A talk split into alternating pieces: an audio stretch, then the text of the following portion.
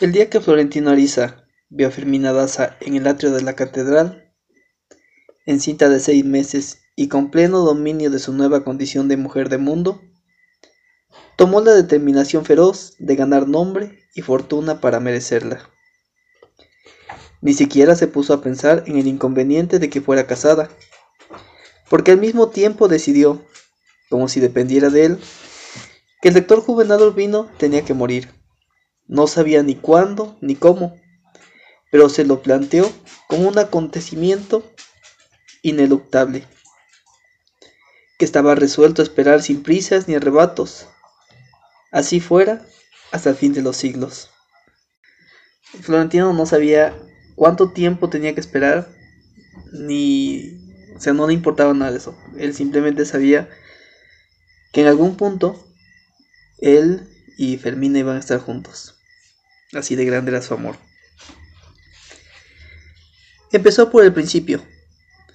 Se presentó sin anuncio en la oficina del tío León XII, presidente de la Junta Directiva y director general de la Compañía Fluvial, del Caribe, y le manifestó la disposición de someterse a sus designios. El tío estaba resentido con él por la manera como malbarató el buen empleo de telegrafista en la villa de Leiva. Pero se dejó llevar por su convicción de que los seres humanos no nacen para siempre el día en que sus madres los alumbran, sino que la vida los obliga otra vez y muchas veces a parirse a sí mismos. Además, la viuda del hermano había muerto el año anterior, con los rencores en carne viva, pero sin dejar herederos así que le dio el empleo al sobrino errante. Era una decisión típica de León XII Loaiza. Dentro del cascarón de traficante sin alma, llevaba escondido un lunático genial, que él mismo hacía brotar un manantial de limonada en el desierto de la Guajira que inundaba de llanto un funeral de cruz alta con su canto desgarrador de Incuesta tomaba oscuro. Tampoco sé qué signifique. Escribe muchas cosas en otros idiomas. Con su cabeza rizada y sus versos de fauno no le faltaba sino la lira y la corona de laureles para ser idéntico al Nerón incendiario de la mitología cristiana. Las horas que le quedaban libres entre la administración de sus buques decrépitos, todavía flote por pura distracción de la fatalidad y los problemas cada día más críticos de la navegación fluvial, las consagraba en enriquecer su repertorio lírico. Nada le gustaba más que cantar en los entierros. Tenía voz de galeote, sin ningún orden académico, pero capaz de registros impresionantes. Alguien le había contado que Enrico Caruso podía romper un florero en pedazos él solo con el solo poder de su voz. Y durante años estuvo tratando de imitarlo hasta que los vidrios de las ventanas hasta con los vidrios de las ventanas. Sus amigos traían las flores más tenues que encontraban en sus viajes por el mundo y organizaban fiestas especiales para que él lograra, por fin, la culminación de su sueño. Nunca lo consiguió. Sin embargo, en el fondo de su corazón de sus oyentes, como en las ánforas de cristal del gran Causo, Caruso, y era esto lo que hacía tan venerable en los entierros, salvo en uno, en el que tuvo la buena idea de cantar When Wake Up in Glory, un canto funerario de la Luisiana, hermoso y estremecedor, y fue hecho callar por el capitán que no pudo entender aquella intromisión luterana dentro de su iglesia.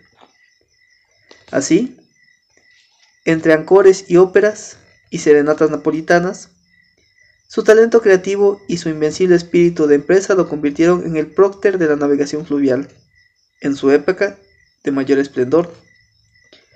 Había salido de la nada, como los hermanos muertos, y todos llegaron hasta donde quisieron a pesar del estigma de ser hijos naturales, y con el remate de que nunca fueron reconocidos. Eran la flor de lo que entonces se llamaba la aristocracia demostrador, cuyo santuario era el Club de los Comercios. Sin embargo, aun cuando dispuso de recursos para vivir como el emperador romano que parecía ser, el tío León XII vivía en la ciudad vieja por comodidad de trabajo, de un modo tan austero y en una casa tan escueta que nunca se quitó de encima una injusta reputación de avaro. Pero su único lujo era todavía más simple, una casa de mar de dos leguas de las oficinas. Mm, a dos leguas de las oficinas. Sin más muebles que seis taburetes artesanales, un tinajero y una hamaca en la terraza para acostarse y pensar los domingos. Nadie lo definió mejor que él cuando alguien lo acusó de, lo acusó de ser rico. Rico no, dijo. Soy un pobre con plata, que no es lo mismo.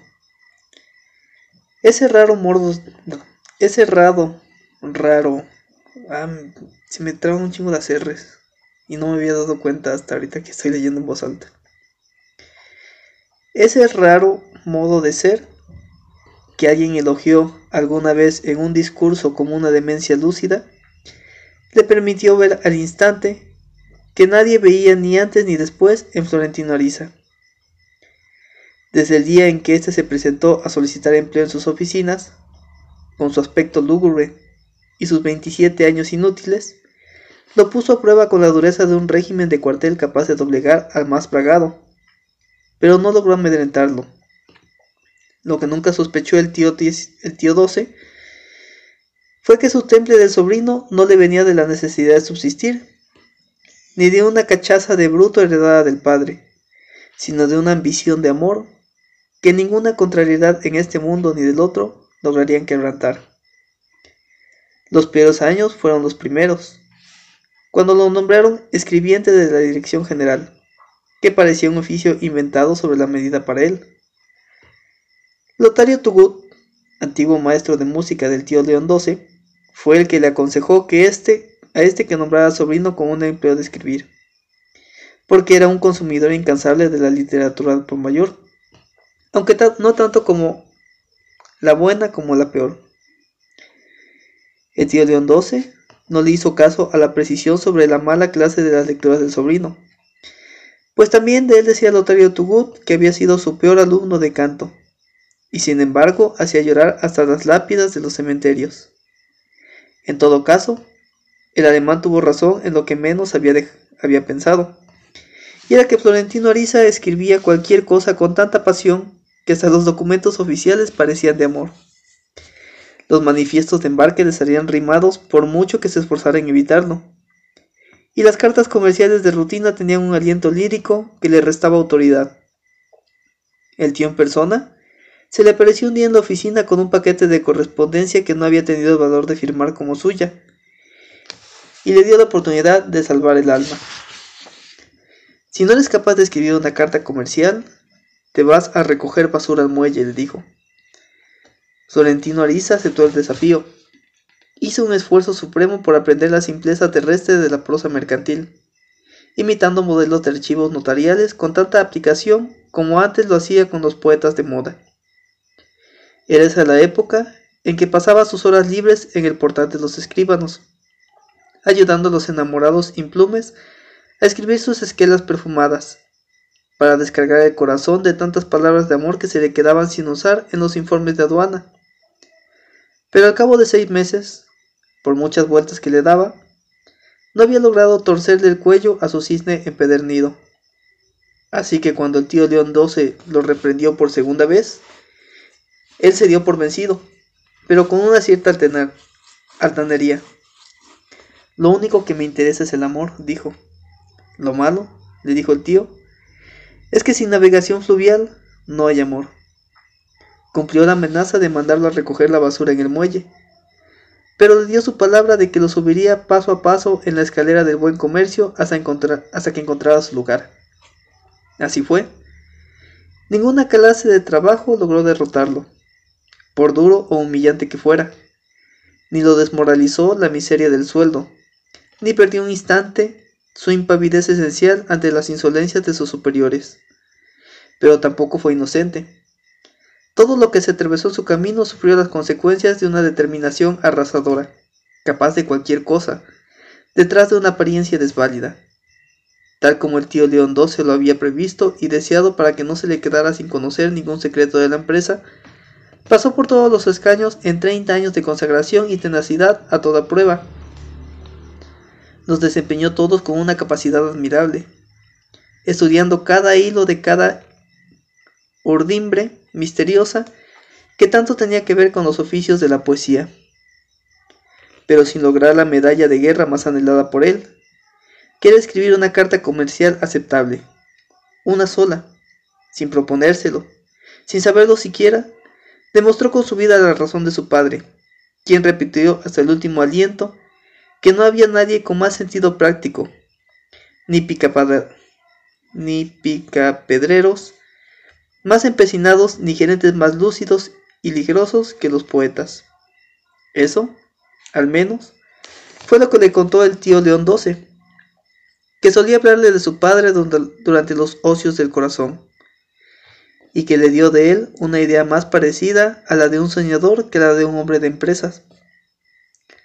Le contó que Pío V Loaiza le daba a las oficinas un uso más placentero que el de trabajar, y se las arregló para siempre salir de la casa los domingos, con el pretexto de que tenía que recibir o despachar un buque. Más aún, había hecho instalar en el patio de las bodegas una caldera inservible, con una sirena de vapor que alguien hacía sonar con claves de navegación, por si su esposa estaba pendiente. Haciendo cuentas, tío León XII estaba seguro de que Florentino Ariza había sido concebido sobre el escritorio de alguna oficina mal cerrada en una tarde de bochorno dominical. Mientras la esposa de su padre oía en su casa los adioses de un buque que nunca se fue.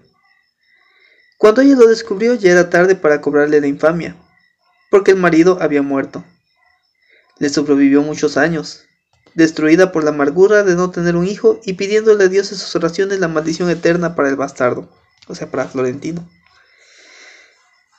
La imagen del padre conturbada, conturbaba a Florentino Ariza.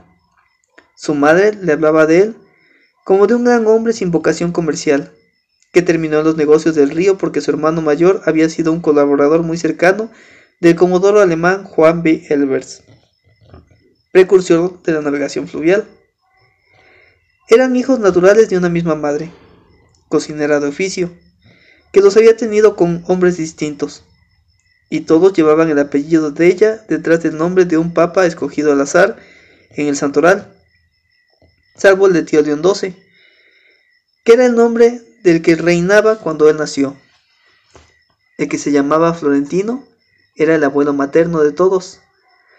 Así que el nombre que había llegado hasta el hijo de Tránsito Ariza saltando por encima de una generación de pontífices. Florentino conservó siempre un cuaderno en el que su padre escribía versos de amor, algunos inspirados por Tránsito Ariza, y los folios estaban adornados con dibujos de corazones heridos. Dos cosas le sorprendieron. Una era que la personalidad de la caligrafía del padre, idéntica a la suya, a pesar de que él había escogido por ser la que más le gustaba entre muchas de la manual. La otra fue encontrarse con una sentencia que él creía suya, que su padre había escrito en un cuaderno mucho antes de que él naciera. Lo único que me duele de morir es que no sea de amor. Oh, qué hermosa frase. Había visto también los dos únicos retratos de su padre, uno tomado en Santa Fe, muy joven, a la edad que él tenía cuando lo vio por primera vez, con un abrigo que era como estar metido dentro de un oso, recostado en un pedestal, de cuya estatua solo quedaban las polainas destroncadas. El pequeño que estaba a su lado era el tío León XII con una gorrita de capitán de buque, en la otra fotografía estaba su padre con un grupo de guerreros, en quién sabe cuál de tantas guerras, y tenía la escopeta más larga y unos bigotes cuyo olor a pólvora trascendía la imagen. Era liberal y masón, lo mismo que los hermanos, y sin embargo quería que el hijo ingresara al seminario. Florentino Ariza no sentía el parecido que les atribuían, pero según el decir del tío León XII, también a Pío V le reprochaban el irismo de sus documentos. En todo caso, ni en los retratos se parecía a él, ni concordaba con los recuerdos, ni con la imagen que pintaba de su madre, transfigurada por el amor, ni con la que despintaba el tío León XII con su graciosa crueldad. Sin embargo, Florentino Ariza descubrió ese parecido muchos años después, mientras se peinaba frente al espejo, y solo entonces había comprendido que un hombre sabe cuando empieza a envejecer porque empieza a parecerse a su padre. Ay, no manches. No lo recordaba en la calle de las ventanas. Creía saber que en un tiempo durmió allí, muy al principio de sus amores con Tránsito Ariza, pero que no volvió a visitarla después de su nacimiento. La partida de bautismo fue durante muchos años nuestro único instrumento válido de identificación, y la de Florentino Ariza, asentada en la parroquia de Santo Toribio, solo decía que era hijo natural de otra hija natural soltera que se llamaba Tránsito Ariza. No aparecía en ella el nombre del padre, que sin embargo atendió en secreto las necesidades del hijo hasta el último día. Esta condición social le cerró a Florentino Ariza las puertas del seminario, pero también escapó del servicio militar en la época más sangrienta de nuestras guerras, por ser el hijo único de una soltera. Todos los viernes después de la escuela se sentaba frente a las oficinas de la Compañía Fluvial del Caribe, repasando un libro de láminas de animales tantas veces repasado que se caía a pedazos. El padre entraba sin mirarlo, vestido con las lévitas de paño que Tránsito Ariza debía adaptar después para él, y con una cara idéntica a la de San Juan Evangelista de los altares. Cuando salía después de muchas horas y cuidando de que no lo viera ni su cochero, le daba la plata para los gastos de una semana. No hablaban, no solo porque el padre no lo intentaba, sino porque él le tenía un terror. Un día, después de esperar mucho más que de costumbre, el padre le dio tres monedas diciéndole, tome y no vuelva más. Fue la última vez que lo vio. Pero con el tiempo había de saber que el tío León XII, que era como 10 años menor, siguió llevándole la plata a Tránsito Ariza y fue quien se ocupó de ella cuando Pío V murió en un cólico mal atendido, sin dejar nada escrito y sin tiempo para tomar ninguna providencia en favor del hijo único, un hijo de la calle.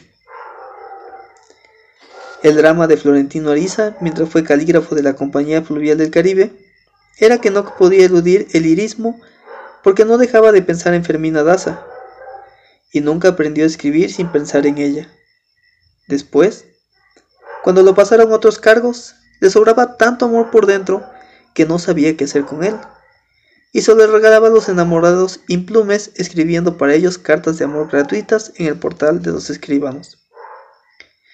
Para allá se iba después del trabajo, se quitaba la levita con los ademanes parsimoniosos y la colgaba en el espaldar de la silla. Se ponía las medias mangas para no ensuciar las de la camisa. Se desabotonaba el chaleco para pensar mejor y a veces, hasta muy tarde en la noche, reanimaba a los desválidos con unas cartas enloquecedoras. De vez en cuando encontraba una pobre mujer que tenía un problema con un hijo un veterano de guerra que insistía en reclamar el pago de su pensión, alguien a quien le había robado algo y quería quejarse ante el gobierno. Pero por más que se esmeraba no podía complacerlos, porque con lo único que lograba convencer a alguien era con cartas de amor. Ni siquiera las hacía, les hacía preguntas a los clientes nuevos, pues les bastaba con leerles el blanco del ojo para hacerse cargo de su estado, y escribía folio tras folio de amores desaforados, mediante la fórmula inefable de escribir pensamientos siempre en pensando siempre en Fermina Daza, y nada más que en ella. Al cabo del primer mes, tuvo que establecer un orden de reservación anticipadas, para que no los desbordaran las ansias de los enamorados. Su recuerdo más grato de aquella época fue la de una muchachita muy tímida, casi una niña, que le pidió temblando que escribiera una respuesta para una carta irresistible que acababa de recibir, y que Florentina Brisa reconoció como escrita por él la tarde anterior. y así iba a contestar solo. Le contestó con un estilo distinto, acorde con la emoción y la edad de la niña, y con una letra que también pareciera de ella, pues había fingir una escritura para cada ocasión según el carácter de cada quien. Le escribió imaginándose lo que Fermina Daza le hubiera contestado a él si lo quisiera tanto como aquella criatura desamparada quería su pretendiente. Ah. Qué feo. Dos días después, desde luego, tuvo que escribir también la réplica del novio con la caligrafía, el estilo y la clase de amor que le había atribuido en la primera carta. Y fue así como terminó comprometido en una correspondencia febril consigo mismo.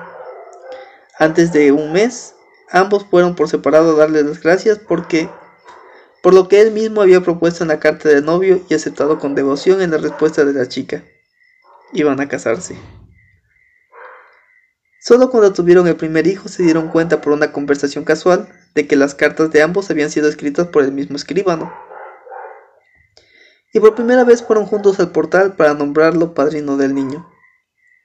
Florentino Ariza se entusiasmó tanto con la evidencia práctica de sus ensueños que sacó tiempo de donde no lo tenía para escribir un secretario de los enamorados, más poético y amplio que el que hasta entonces se vendía por 20 centavos en los portales, y que media ciudad conocía de memoria. Puso en orden las situaciones imaginables en que pudieran encontrarse Fermina Daza y él, y para todas escribió tantos modelos cuantas alternativas de ida y vuelta le parecieron posibles. Al final, tuvo unas mil cartas en tres tomos, tan cuadrados como el diccionario de Covarrubias.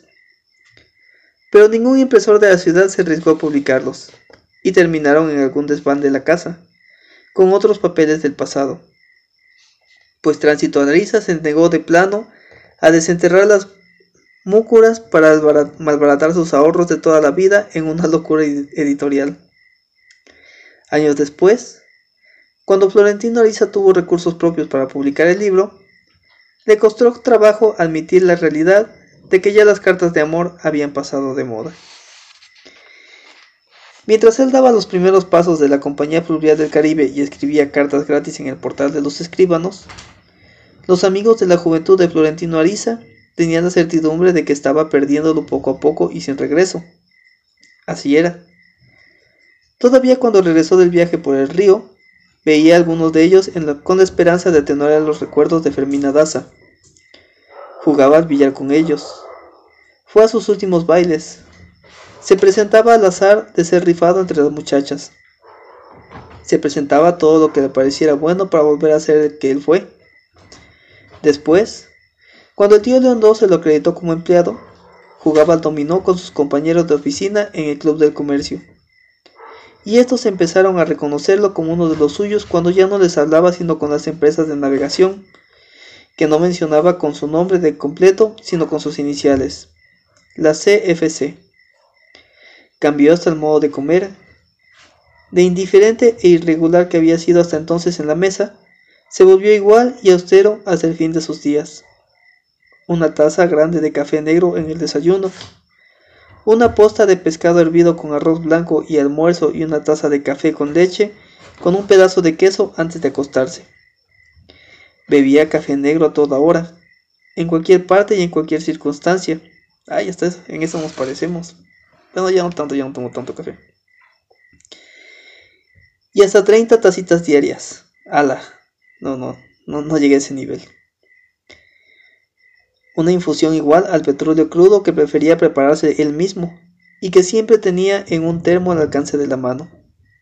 Era otro. En contra de su propósito firme y sus esfuerzos ansiosos de seguir siendo el mismo que había sido antes del trapezón mortal del amor. La verdad es que nunca volvería a serlo.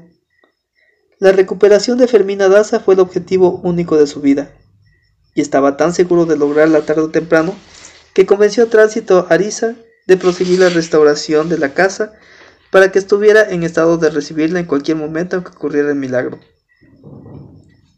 A diferencia de su reacción ante la propuesta editorial del secretario de los enamorados, Tránsito Ariza fue entonces mucho más lejos. Compró la casa de contado y emprendió la renovación completa. Hicieron una sala de recibo en la que había sido la alcoba. Construyeron en la planta alta un dormitorio para los esposos y otra para los hijos que iban a tener,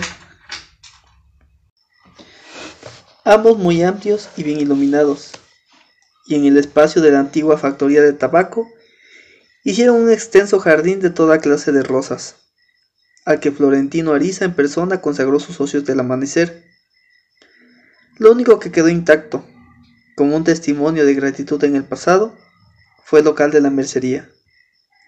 La trastienda donde dormía Florentino Ariza la dejaron como estuvo siempre, con la hamaca colgada y el mesón de, de escribir atiborrado de libros en desorden. Pero él se fue al cuarto previsto como alcoba matrimonial en la planta alta.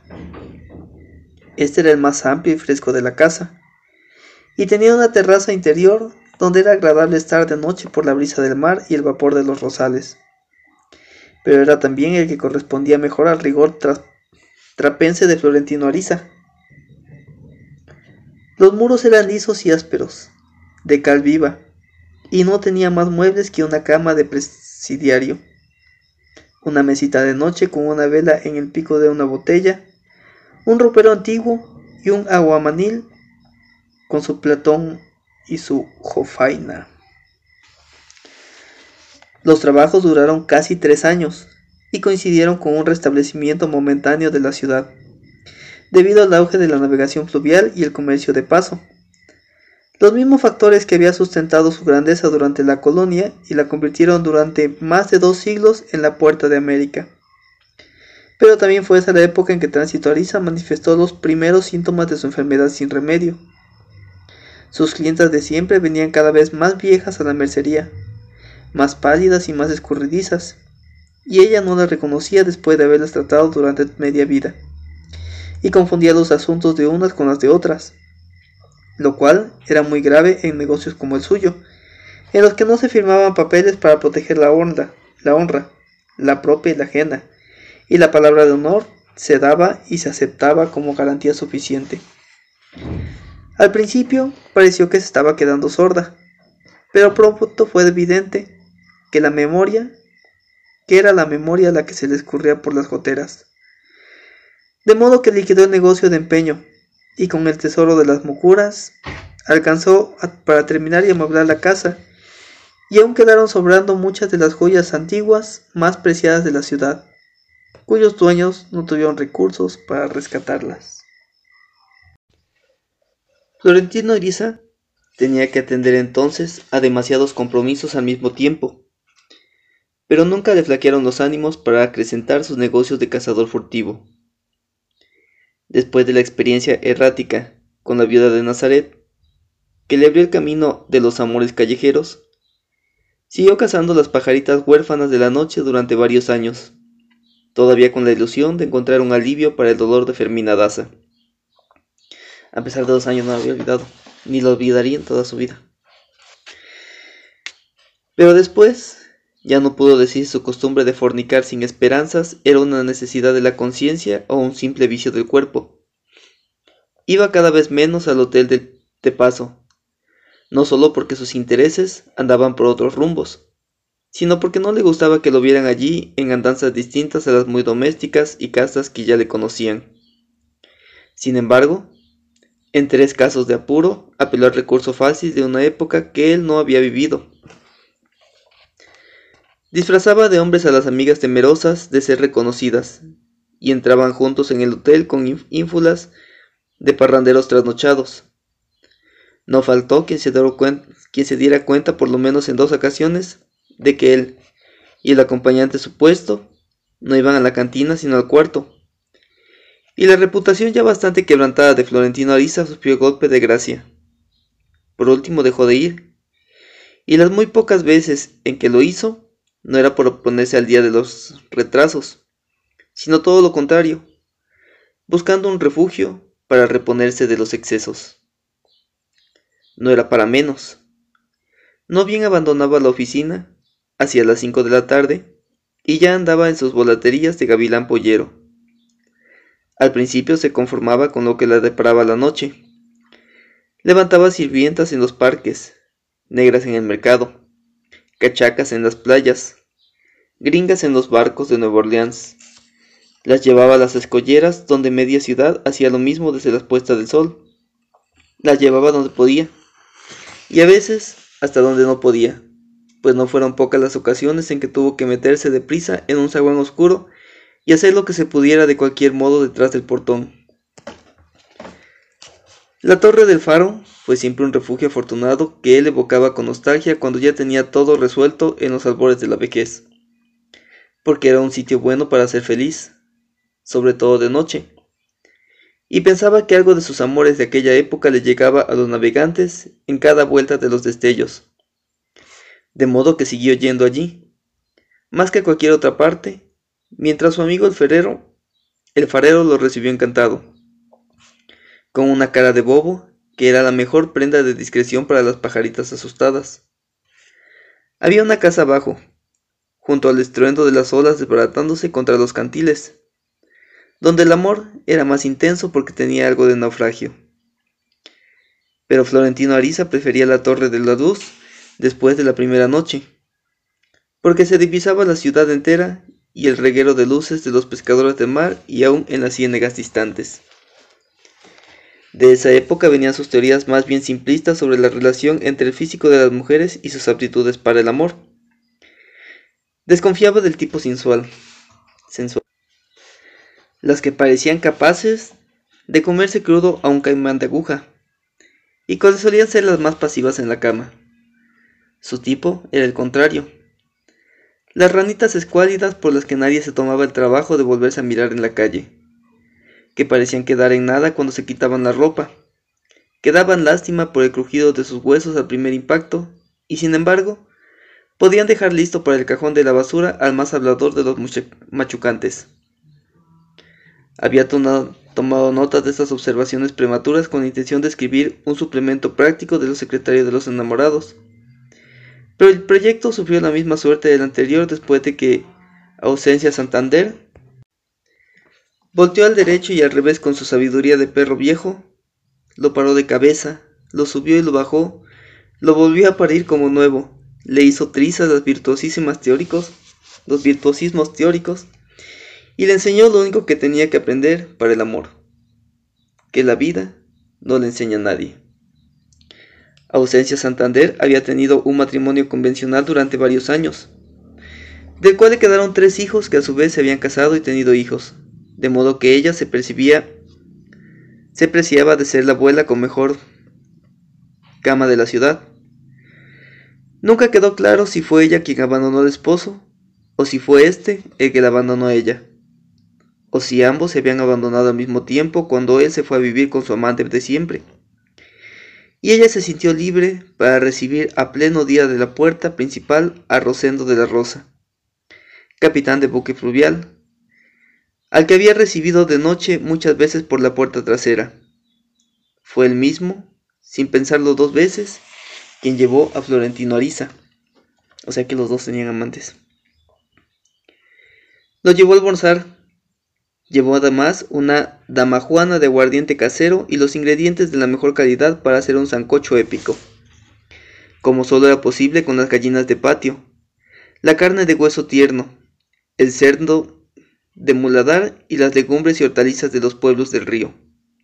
Sin embargo, Florentino Ariza no se mostró tan entusiasmado desde el primer momento con la excelencia de la cocina, ni con lo exuberante de la dueña, como con la belleza de la casa.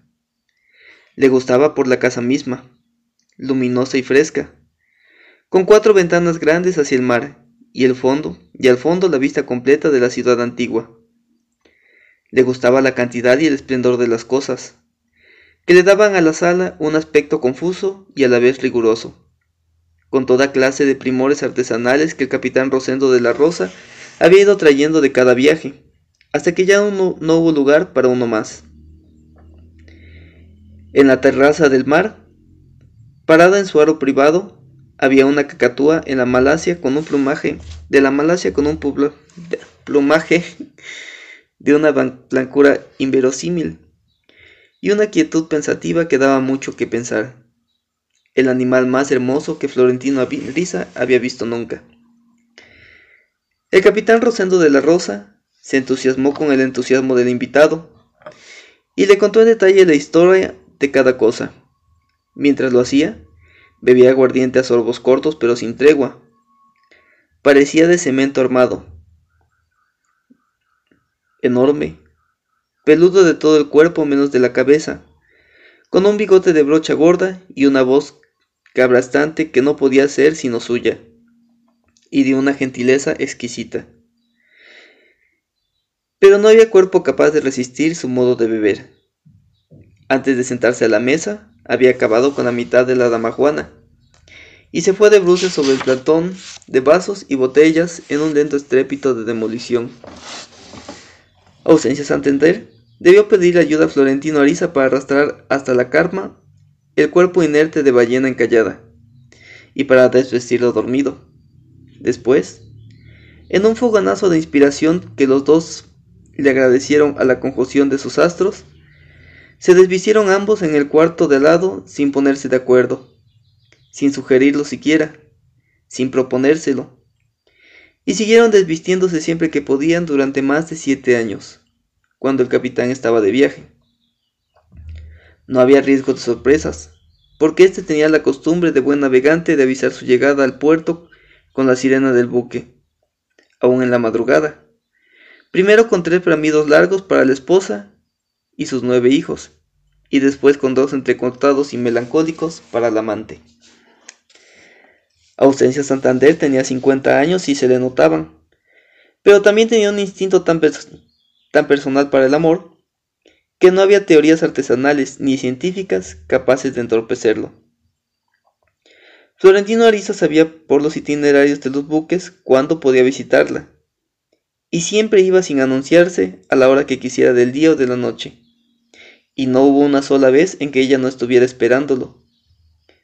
Le abría la puerta como su madre lo crió hasta los siete años, desnuda por completo, pero con un lazo de organza en la cabeza. No lo dejaba dar un paso antes de quitarse la ropa, porque siempre pensó que era de mala suerte tener un hombre vestido dentro de la casa. Esto fue causa de discordia constante con el capitán Rosendo de la Rosa. ¿Por qué tenía superstición de fumar desnudo?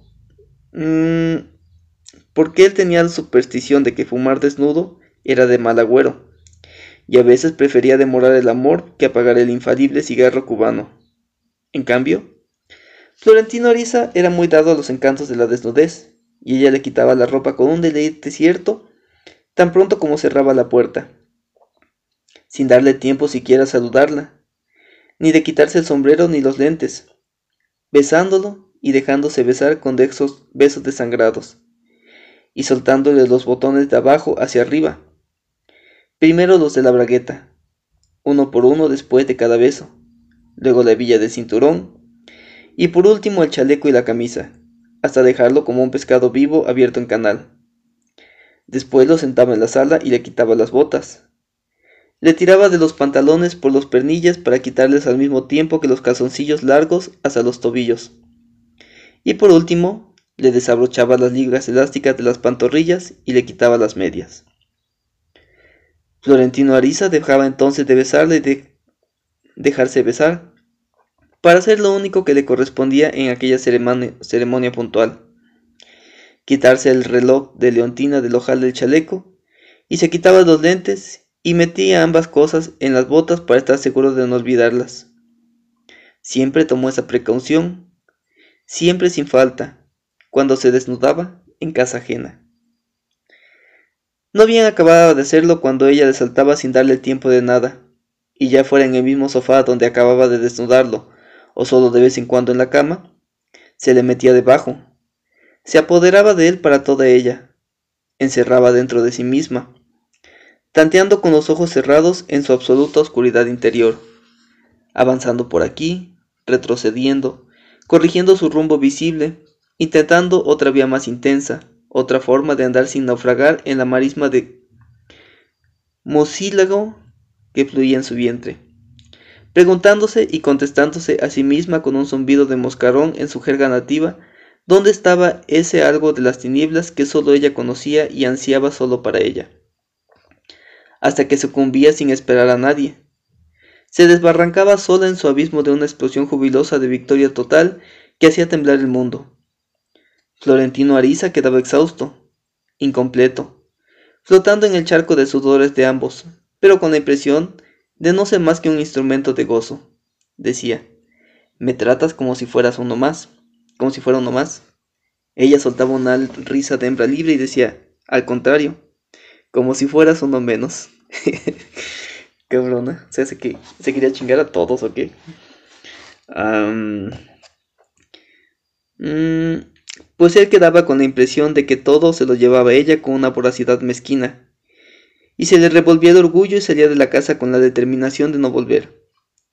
Pero de pronto despertaba sin causa, con la lucidez tremenda de la soledad en medio de la noche y el recuerdo del amor ensimismado de ausencia Santander. Se le revelaba como el... Mm, como lo que era. Una trampa de la felicidad que la aborrecía y anhelaba al mismo tiempo, pero de la cual era imposible escapar. Un domingo cualquiera, dos años después de conocerse, lo primero que ella hizo cuando llegó, en vez de desvestirlo, fue quitarle los lentes para besarlo mejor.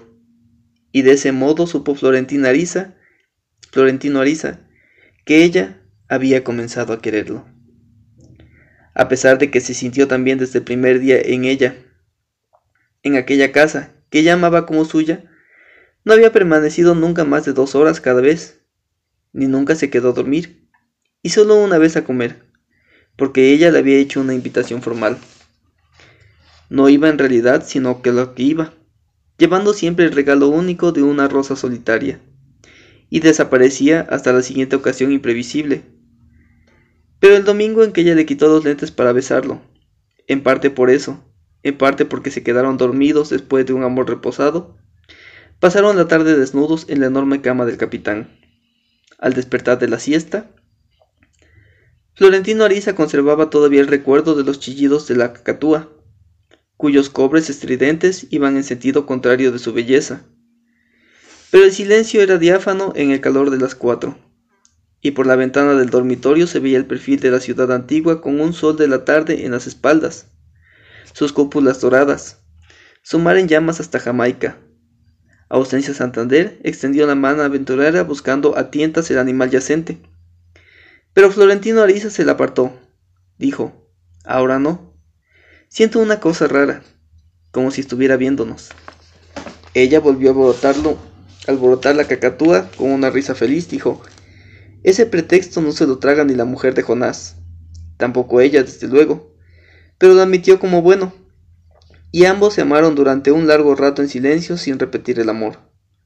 A las cinco, todavía con el sol alto, ella saltó de la cama, desnuda hasta la eternidad, y con el brazo de organza en la cabeza, con el lazo de organza y fue a buscar algo de beber a la cocina, pero no alcanzó a dar un paso fuera del dormitorio cuando lanzó un grito de espanto. No podía creerlo.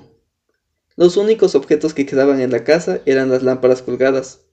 Lo demás, los muebles firmados, las alfombras indias, las estatuas y los gobelinos, las chucherías innumerables de pedrerías y metales preciosos, todo cuando había hecho en su casa una de las más gratas y mejores gubernamentadas guarnecidas en la ciudad, todo, hasta la cacatúa sagrada, todo se había evaporado.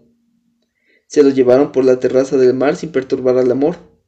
Solo quedaban los salones desiertos de las cuatro ventanas abiertas y un letrero de brocha gorda en la pared en el fondo. Esto les pasa por andar tirando, hijos de la chingada. El capitán Rosendo de la Rosa no pudo entender nunca por qué Ausencia Santander no denunció el despojo, ni intentó contacto alguno con los traficantes de cosas robadas, ni permitió que se volviera a hablar de su desgracia.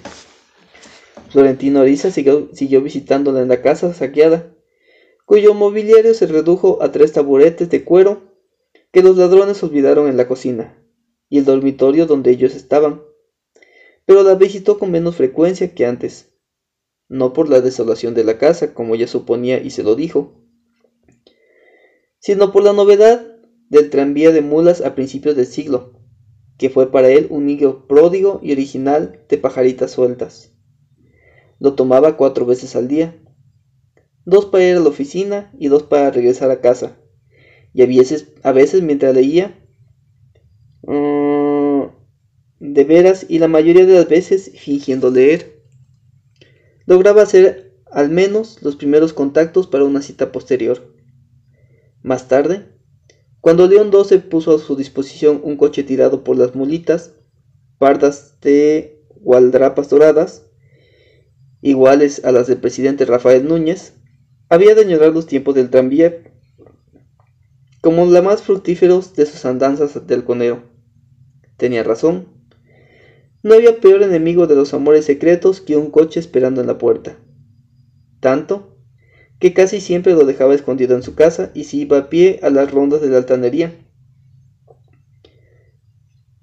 Para que no quedaran ni los surcos de las ruedas en el polvo. Por eso evocaba con tanta nostalgia el viejo tranvía de las mulas musilentas, plagadas de peladuras, dentro del cual bastaba una mirada de sesgo para saber dónde estaba el amor. Sin embargo, en medio de tantos recuerdos enternecedores, no lograba sortear el de una pajarita descamparada cuyo nombre no conoció y con la que apenas alcanzó a vivir media noche frenética, pero que había bastado para amargarle por el resto de la vida los desórdenes inocentes del carnaval. Le había llamado la atención en el tranvía por la impavidez en que viajaba en medio del escándalo de la parranda pública. No debía tener más de veinte años, y no parecía con ánimos de, de carnaval, a no ser que estuviera disfrazada de inválida. Tenía el cabello muy claro, largo y liso, suelto al natural sobre los hombros, y una túnica de lienzo ordinario sin ningún adorno. Era ajena por completo al revoltijo de música de las calles, los puñados de polvos de arroz, los chorros de anilina que les tiraba a los pasajeros al paso del tranvía, cuyas mulas iban blancas de almidón y con sombreros de flores durante aquellos tres días de locura. Aprovechándose de la confusión, Florentino Ariza le invitó a tomarse un helado porque no pensó que diera para más. Ella lo miró sin sorpresa y dijo, Acepto con mucho gusto, pero le advierto que estoy loca. Él se rió de la ocurrencia y la llevó a ver el desfile de carrozas desde el balcón de la heladería. Luego se puso un capuchón alquilado y ambos se metieron en la ronda de bailes de la plaza de la aduana y gozaron juntos como novios acabados de nacer, pues la indiferencia de ella se fue al extremo contrario con el fragor de la noche. Bailaba como profesional y era imaginativa y audaz en la parranda y de un encanto arrasador.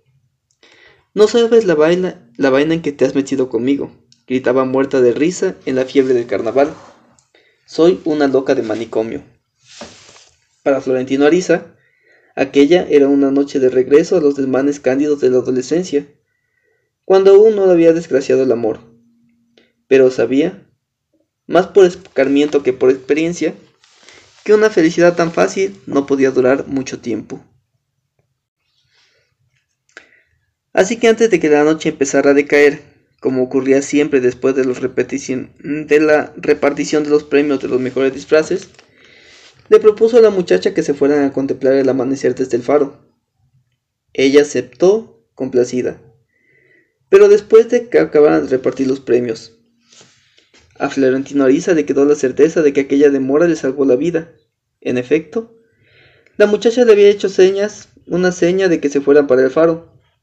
Pero cuando dos cancerberos y una enfermera del manicomio de la dádiva de la pastora le cayeron encima.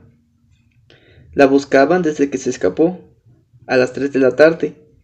No solo ellos, sino toda la fuerza pública. Había decapitado a un guardián y herido mal a otros dos con un machete que se le arrebató al jardinero, porque quería salir a faldear en el carnaval. A la madre. No, pues sí, se iba a chingar a pobre Florentino. Pero a nadie se le había ocurrido que estuviera bailando en la calle, sino escondida en alguna de las tantas casas que había registrado hasta en las cisternas. No fue fácil llevársela.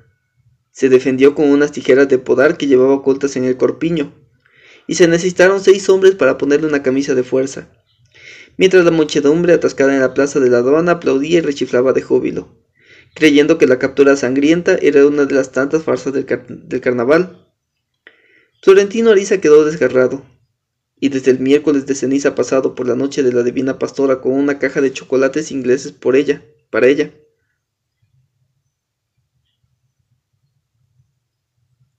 Se quedaba viendo a las reclusas que le gritaban toda clase de improperios y piropos por las ventanas. Las alborotaba con la caja de chocolates, por si acaso tenía la suerte de que también se asomara a ella por entre las barras de hierro, pero nunca la vio. Meses después, al bajarse del tranvía de mulas, una niñita que iba con su padre le pidió una bolita de chocolate de la caja que llevaba en la mano. El padre la regañó y le pidió excusas a Florentino Ariza, pero él le dio la caja completa a la niña pensando que aquel gesto le redimía de toda amargura, y calmó a papá con una palmadita en el hombro. Eran para un amor que se lo llevó el carajo, dijo. Como una compensación del destino, también fue el tranvía de mulas donde Florentino Ariza conoció a Leona Cassiani, que fue la verdadera mujer de su vida, aunque ni él ni ella lo supieron nunca, ni nunca hicieron el amor. Él la había sentido antes de verla cuando iba de regreso a casa en el tranvía de las cinco.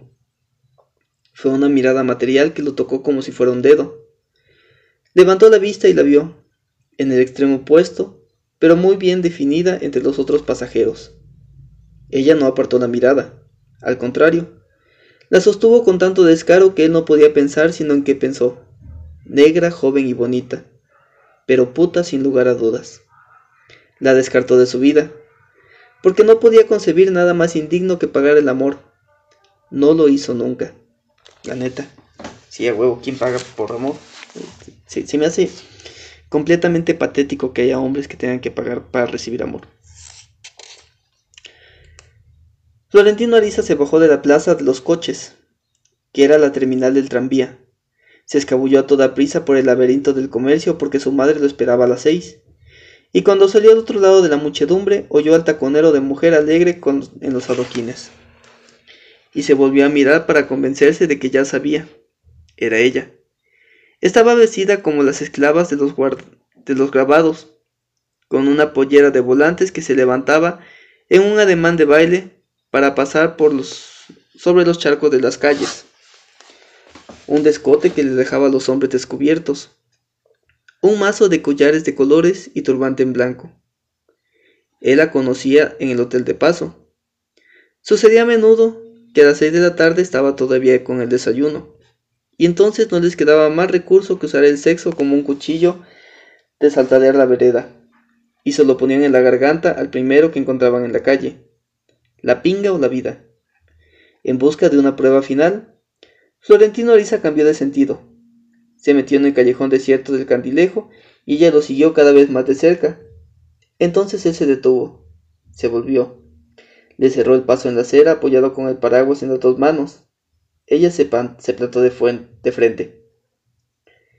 Estás equivocada, linda, dijo él. Yo no lo doy. Claro que sí, dijo ella. Se te ve en la cara. Florentino Ariza se acordó de una frase que oyó de niño al médico de la familia, su padrino, a propósito de, su estreñimiento crónico. El mundo está dividido entre los que cagan bien y los que cagan mal.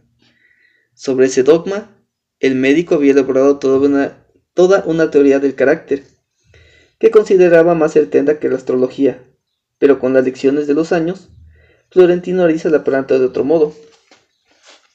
El mundo está dividido entre los que tiran y los que no tiran. Desconfiaban de estos últimos. Cuando salía del carril, era para ellos algo tan insólito que alardeaban del amor como si acabaran de inventarlo. Los que lo hacían a menudo, en cambio, vivían solo para eso. Se sentían tan bien que se portaban como sepulcros sellados, porque no sabían que la discreción dependía de su vida, porque sabían que de la discreción pendía su vida. No hablaban jamás de sus proezas, no se confiaban de nadie. Se hacían los distraídos hasta el punto de que ganaban fama de impotentes, de frígidos y sobre todo de maricas tímidos, como era el caso de Florentino Ariza. Pero se complacían con el equívoco porque también el equívoco los protegía. Eran una logia hermética, cuyos socios se reconocían entre sí en el mundo entero, sin necesidad de un idioma común. De ahí que Florentino Ariza no se sorprendió de la respuesta de la muchacha. Era de los suyos, y por tanto sabía que él sabía que ella sabía. Fue el error de su vida, tal como su conciencia iba a recordárselo a cada hora de cada día, hasta el último día. Lo que ella quería suplicarle no era amor, y menos amor pagado, sino un empleo de lo que fuera, como fuera, y con el sueldo que fuera, en la Compañía Florial del Caribe. Florentino Ariza se sintió tan avergonzado de su propia conducta que la llevó con el jefe personal y éste le dio un puesto de infamia de ínfima categoría en la sección general, que ella desempeñó con seriedad, modestia y consagración durante tres años. Las oficinas de la CFC estaban desde su fundación frente al muelle fluvial, sin nada en común con el puerto de los transatlánticos en el lado opuesto de la bahía, ni con el atracadero del mercado de la Bahía de las Ánimas. Era un edificio de madera con techo de zinc de dos aguas, un solo balcón largo con pilares en la fachada y varias ventanas con mallas de alambre en los cuatro costados, desde las cuales se veían completos los buques en el muelle con cuadros colgados en la pared. Cuando lo construyeron, los precursores alemanes Pintaron de rojo el zinc en los techos y de blanco brillante los tabiques de madera. De modo que el mismo edificio tenía algo de buque fluvial. Después lo pintaron todo de azul. Y por los tiempos en que Florentino Ariza entró a trabajar en la empresa, era un galpón polvoriento sin color definido. Y en los techos oxidados había parches de láminas nuevas sobre las láminas originales. Detrás del edificio, en un patio de caliche cercado con alambre de gallinero, había dos bodegas grandes de construcción más reciente, y al fondo había un caño cerrado, sucio y maloliente, donde se pudrían los desechos de medio siglo de navegación fluvial, escombros de buques históricos, desde los primitivos de una sola chimenea inaugurados por Simón Bolívar, hasta algunos tan recientes que ya tenían ventiladores eléctricos en los camarotes. La mayoría de ellos habían sido desmantelados para utilizar los materiales en otros buques, pero muchos estaban en tan buen estado que parecía posible darles una mano de pintura y echarlos a navegar, sin, sin espantar las iguanas, ni desbordar las frondas de grandes flores amarillas que los hacían más nostálgicos. En la planta alta del edificio estaba la sección administrativa, en oficinas pequeñas pero cómodas y bien dotadas. Como los camarotes de los buques, siempre habían sido hechas por arquitectos civiles. Mm, ah, no, pues no habían sido hechas por arquitectos civiles, sino por ingenieros navales. Al final del corredor, como un empleado más, despachaba el tío León XII en una oficina igual a todas con la única diferencia de que él encontraba por las mañanas en su escritorio un florero de vidrio con cualquier clase de flores de buen olor. En la planta baja estaba su sección de pasajeros, con una sala de espera de bancas rústicas y un mostrador, para el expendio de tickets y el manejo de los equipajes. Al final de todo estaba la confusa sección general, cuyo solo nombre daba una idea de la vaguedad de los tributos, y a donde iban a morir de mala muerte los problemas que se quedaban sin resolver en el resto de la empresa. Allí estaba Leona Cassiani, perdida detrás de una mesita escolar entre un montón de bultos de maíz arrumados y papeles sin solución. El día en que tío León XII en persona fue a ver qué diablo se le ocurría para que la sección general sirviera de algo. Al cabo de tres horas de preguntas, de suposiciones teóricas y de averiguaciones concretas con todos los empleados en sala plena, volvió a su oficina atormentada, atormentado por la incertidumbre de no haber encontrado ninguna solución para tantos problemas, sino todo lo contrario, nuevos y variados problemas para ninguna solución. Al día siguiente, cuando Florentino Ariza entró a su oficina, encontré un memorando de Leona Cassiani, con la súplica de que lo estudiara y se lo mostrara luego a su tío, si le parecía pertinente. Era la única que no había dicho una palabra durante la inspección de la tarde anterior. Se había mantenido a conciencia de su digna condición de empleada de caridad.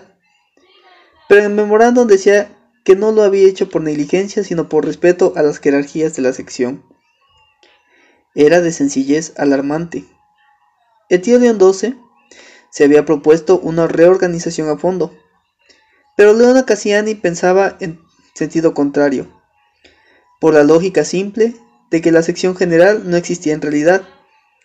Era el basurero de los problemas engorrosos, pero insignificantes, que las otras secciones se quitaban de encima. La solución, en consecuencia, era eliminar la sección general y devolver los problemas para que fueran resueltos en sus secciones de origen. El tío León XII no tenía la menor idea de quién era Leona Cassiani, ni recordaba haber visto a alguien que pudiera hacerlo en la reunión de la tarde anterior. Pero cuando le llegó el memorándum, la llamó a su oficina y conversó con ella a puerta cerrada durante dos horas. Hablaron un poco de todo, de acuerdo con el método que él usaba para conocer a la gente. El memorando era de simple sentido común, y la solución, en efecto, dio el resultado apetecido. Pero al tío León XII no le importaba eso, le importaba ella. Lo que más le llamó la atención fue que sus, sus únicos estudios después de la primaria habían sido en la escuela de sombrería. Además, estaba aprendiendo inglés en su casa con un método rápido sin maestro, y desde hacía tres meses tomaba clases nocturnas de mecanografía. Un oficio novedoso de gran porvenir, como antes se decía del telégrafo y se había dicho antes de la máquina de vapor. O sea que todo oficio termina pasando de moda, ¿no? Cuando salió de la entrevista ya, el tío León 12 había empezado a llamarla como la llamaría siempre, Tocaya Leona. Había decidido eliminar de una plumada la sección conflictiva y repartir los problemas para que se fueran resueltos por los mismos que los creaban, de acuerdo con la sugerencia de Leona Cassiani, y había inventado para ella un puesto sin nombre y sin funciones específicas, que en la práctica era la de asistente personal suya. Esa tarde, después del entierro sin honores de la sección general, el tío León XII le preguntó a Florentino Ariza de dónde había sacado a Leona Cassiani, y él le contestó la verdad. Pues vuelve al tranvía y tráeme a todas las que encuentres como esa, le dijo el tío. Con dos o tres más así, sacamos a Flor de tu galeón. Florentino Ariza lo entendió como una broma típica del León XII, del tío León XII. Pero al día siguiente se encontró sin el coche que le había asignado seis meses antes, y que ahora le quitaba para que siguiera buscando talentos ocultos en las tranvías. A Leona Cassiani, por su parte, se le acabaron muy pronto los escrúpulos iniciales y se sacó de dentro todo lo que tuvo guardado con tanta astucia los primeros tres años. En tres más, había abarcado el control de todo, y en los cuatro siguientes llegó a las puertas de la Secretaría General, pero se negó a entrar porque esto, porque estaba un solo escalón por debajo de Florentino Oriza. Hasta entonces había estado a órdenes suyas y quería seguir estándolo, aunque la realidad era distinta. El mismo Florentino Ariza no se daba cuenta de que era él quien estaba bajo las órdenes de ella. Así era. Él no había hecho más que cumplir lo que ella sugería en la dirección general para ayudarlo a subir contra las trampas de sus enemigos ocultos. Leona Cassiani tenía un talento diabólico para manejar los secretos y siempre sabía estar donde debía en el momento justo. Era dinámica, silenciosa, de una dulzura sabia, pero cuando era indispensable, con el olor de su alma, le soltaba las riendas a un carácter de hierro macizo. Sin embargo, nunca lo usó para ella. Su único objetivo fue barrer la escalera a cualquier precio, con sangre si no había otro modo, para que Florentino Ariza subiera hasta donde él se lo había propuesto sin calcular bien su propia fuerza. Ella lo hubiera hecho de todos modos, desde luego, por una indomable vocación de poder, pero la verdad fue que lo hizo a conciencia por pura gratitud.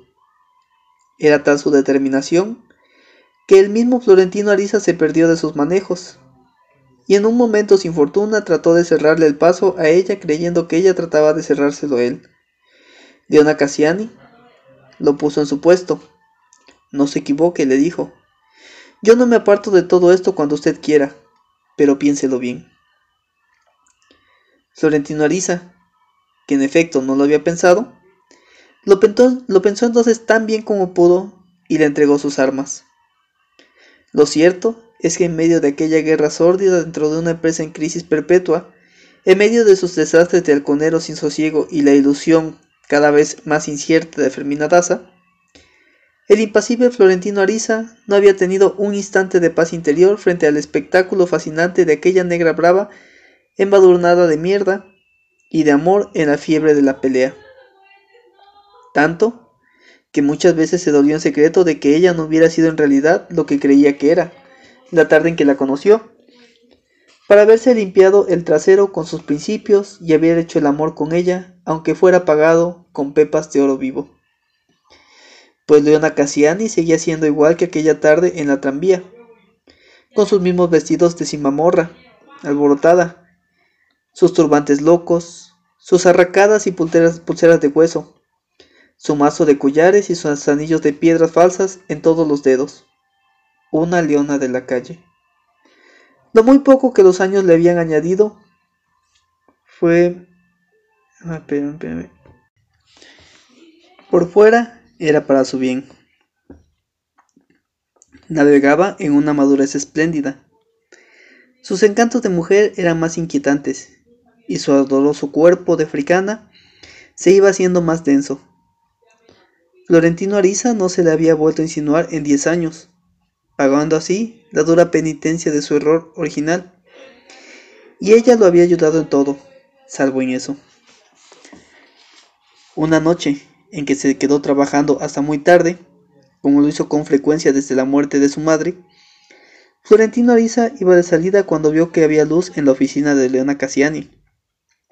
Abrió la puerta sin tocar y allí estaba, sola en el escritorio, absorta, seria, con unas gafas nuevas que le hacían un semblante académico. Florentino Ariza se dio cuenta con un pavor dichoso de que estaban los dos solos en la casa.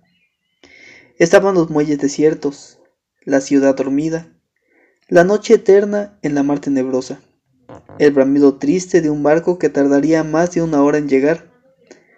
Florentino Ariza se apoyó en el paraguas con las dos manos tal como lo había hecho en el callejón del cantilejo, para cerrarle el paso. Solo que ahora lo hizo para que no se le notara la desarticulación de las rodillas. Dime una cosa, leona de mi alma, dijo. ¿Cuánto es que vamos a salir de esto? Ella se quitó los lentes sin sorpresa, con un dominio absoluto, y lo encandiló con su risa solar. Nunca lo había tuteado. Ay, Florentino Ariza le dijo. Llevo diez años sentado aquí esperando que me lo preguntes. Ya era tarde. La ocasión iba con ella en el tranvía de las mulas. Había estado siempre con ella en la misma silla en que estaba sentada, pero ahora se había ido para siempre. La verdad era que después de tantas porrerías soterradas que había hecho por él, después de tanta sordidez soportada por él. Ella se le había adelantado en la vida y estaba mucho más allá de los 20 años de edad que él le llevaba de ventaja. Había envejecido para él. Lo quería tanto que en vez de engañarlo, prefirió seguir amándolo aunque tuviera que hacérselo saber de un modo brutal. No, le dijo. Me sentiría como acostándome con el hijo que nunca tuve. Ah, la bestia. ¿Te imaginas dejar pasar tanto tiempo sin estar con una persona que amas y que al final de cuentas te des cuenta de que ese amor evolucionó y de que ya no puedes tenerlo de la manera en que te gustaría tenerlo o tenerla. A ese bien horrible. Creo que es bonito disfrutar del amor cuando está ahí. Pues para qué aplazarlo, ¿no? Es se vive solamente una vez. Florentino Ariza se quedó con la espina de que no hubiera sido suya la última réplica. Pensaba que cuando una mujer dice que no, se queda esperando a que le insistan antes de tomar la decisión final. Pero ella era distinto. no podía jugar con el riesgo de equivocarse por segunda vez. Se retiró de buen talante, y hasta con una cierta gracia que no le era fácil. Desde esa noche, cualquier sombra que pudo haber entre ellos se disipó sin amarguras. Y Florentino Ariza entendió, por fin, que se puede ser amigo de una mujer sin acostarse con ella. Leona Cassiani fue el único ser humano a quien Florentino Ariza estuvo tentado a revelarle el secreto de Fermina Daza.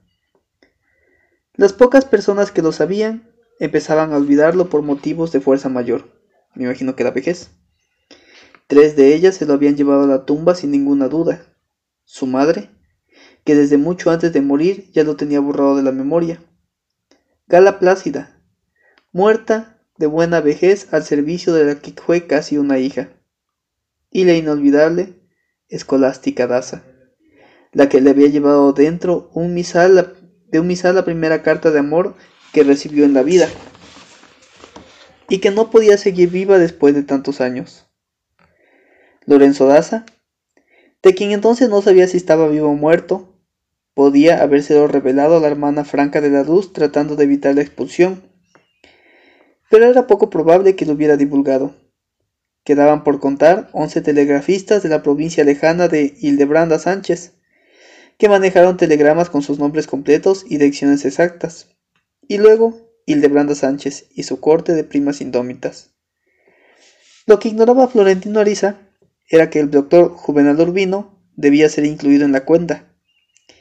Hildebranda Sánchez le había revelado el secreto en alguna de sus tantas visitas de los primeros años pero lo hizo de un modo tan casual y de un modo tan inoportuno que al doctor Urbino no le entró por un no le entró por un oído y le salió por el otro, como ella pensó, sino que no le entró por mm, no le entró por ninguno.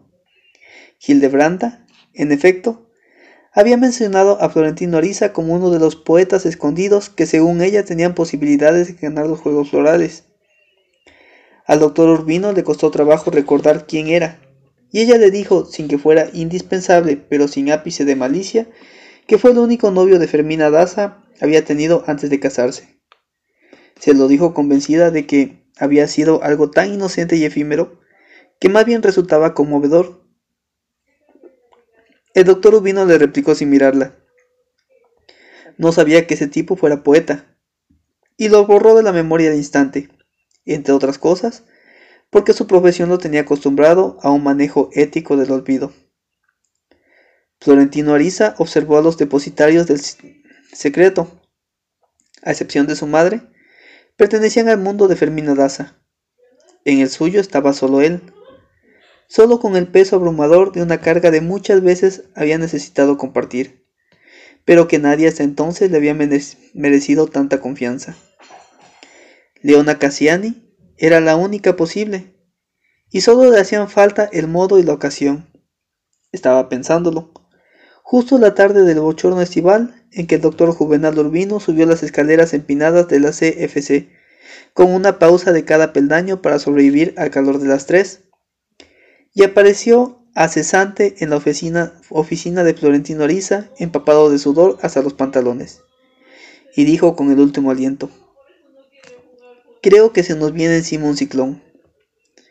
Florentino Ariza lo había visto allí muchas veces, en busca del tío León XII, pero nunca como entonces había tenido la impresión tan nítida de que aquella aparición indispensable tenía algo que ver con su vida.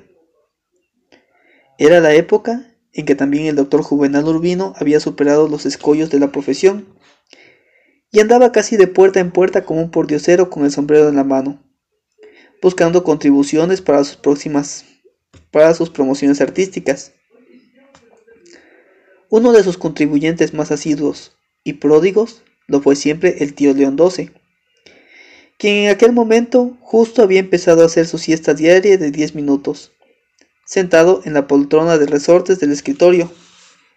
Florentino Ariza le pidió al doctor Juvenal Urbino el favor de esperar en su oficina, que era contigua a la del tío León XII, y en cierto modo le servía de antesala. Se había visto en diversas ocasiones, pero nunca habían estado así, frente a frente, y Florentino Ariza padeció una vez más la náusea de sentirse inferior.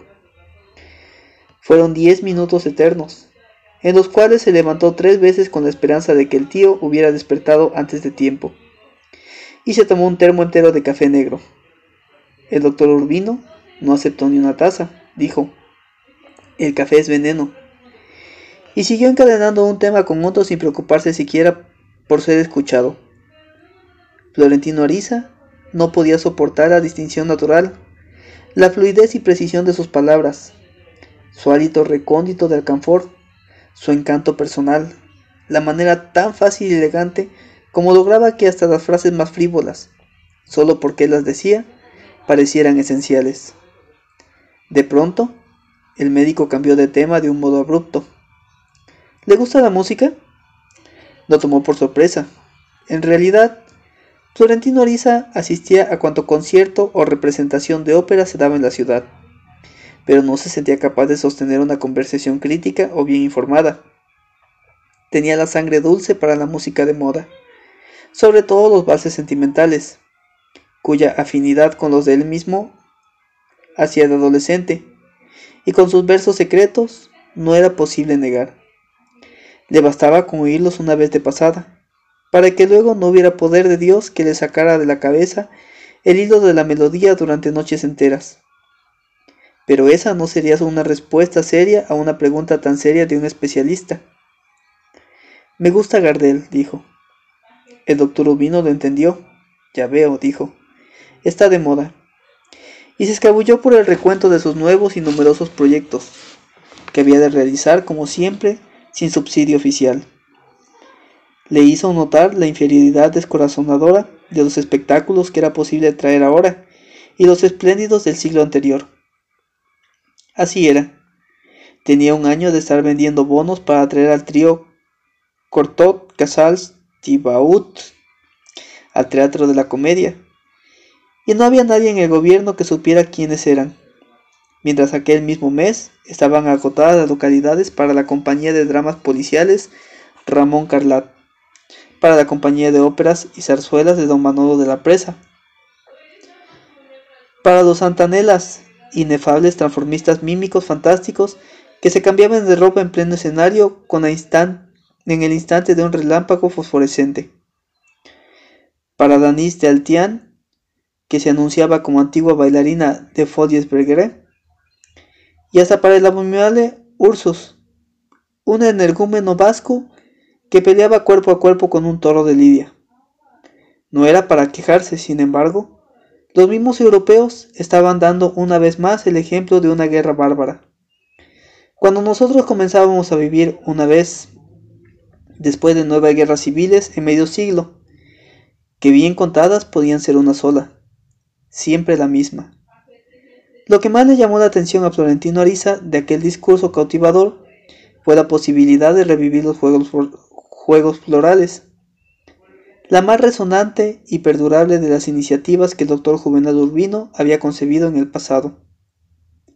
Tuvo que morderse la lengua para no contarle que él había sido un partícipe asiduo de aquel concurso anual que llegó a interesar a poetas de grandes nombres, no solo en el resto del país, sino también en otros del Caribe.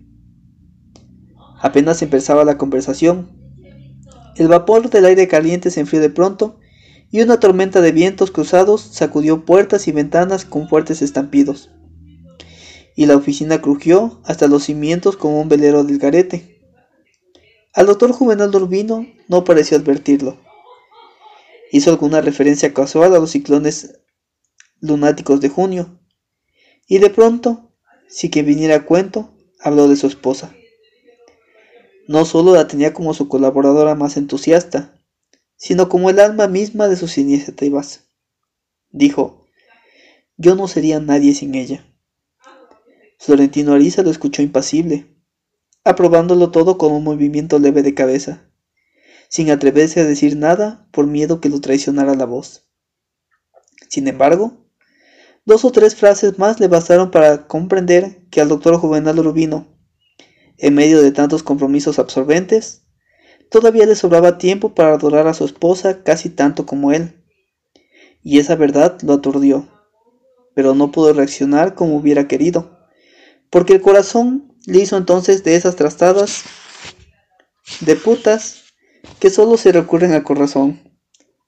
Reveló que, le reveló que él y aquel hombre, que había tenido siempre como el enemigo personal, eran víctimas de un mismo destino y compartían el azar de una pasión común. Dos animales de yunta hundidos por el mismo yugo.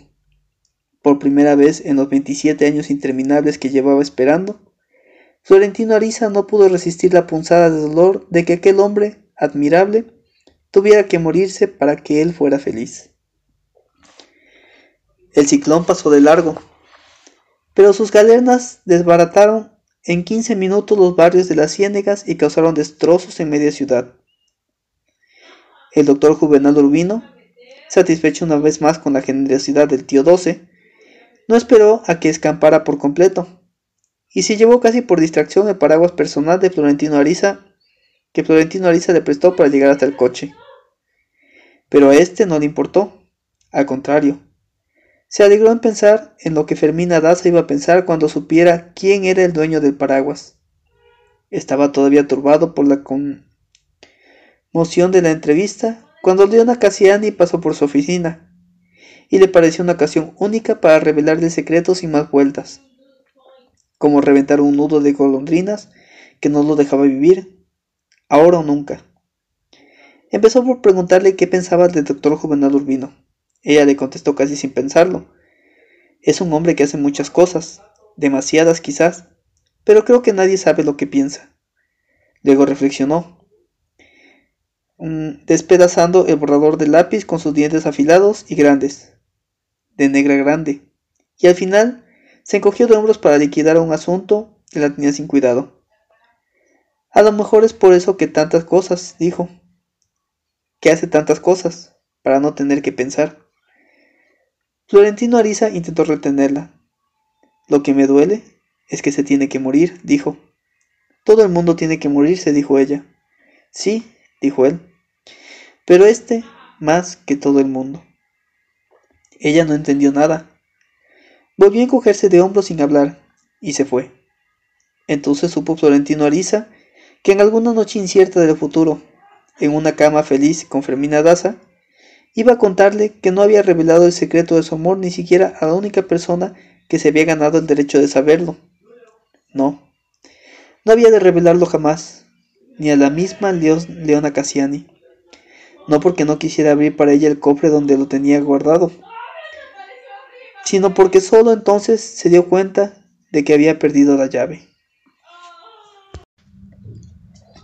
No era eso, sin embargo, lo más estremecedor de aquella tarde.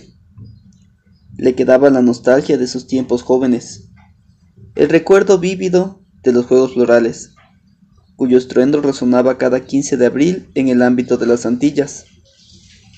Él fue siempre uno de sus protagonistas, pero siempre, como casi todo, un protagonista secreto. Había participado varias veces desde el concurso inaugural y nunca obtuvo ni la última mención. Pero no le importaba, pues no lo hacía sentir, pues no lo hacía por ambición del premio, sino porque el certamen tenía para él una atracción adicional. Fermina Daza fue la encargada de abrir los sobres lacrados y proclamar los nombres de los ganadores en la primera sesión. Y desde entonces quedó establecido que siguiera haciéndolo los años siguientes.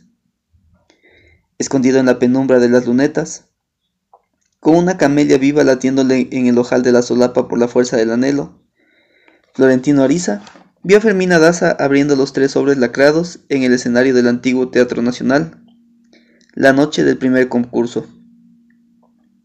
Se preguntó qué iba a suceder en el corazón de ella cuando descubriera que él era el ganador de la orquídea de oro.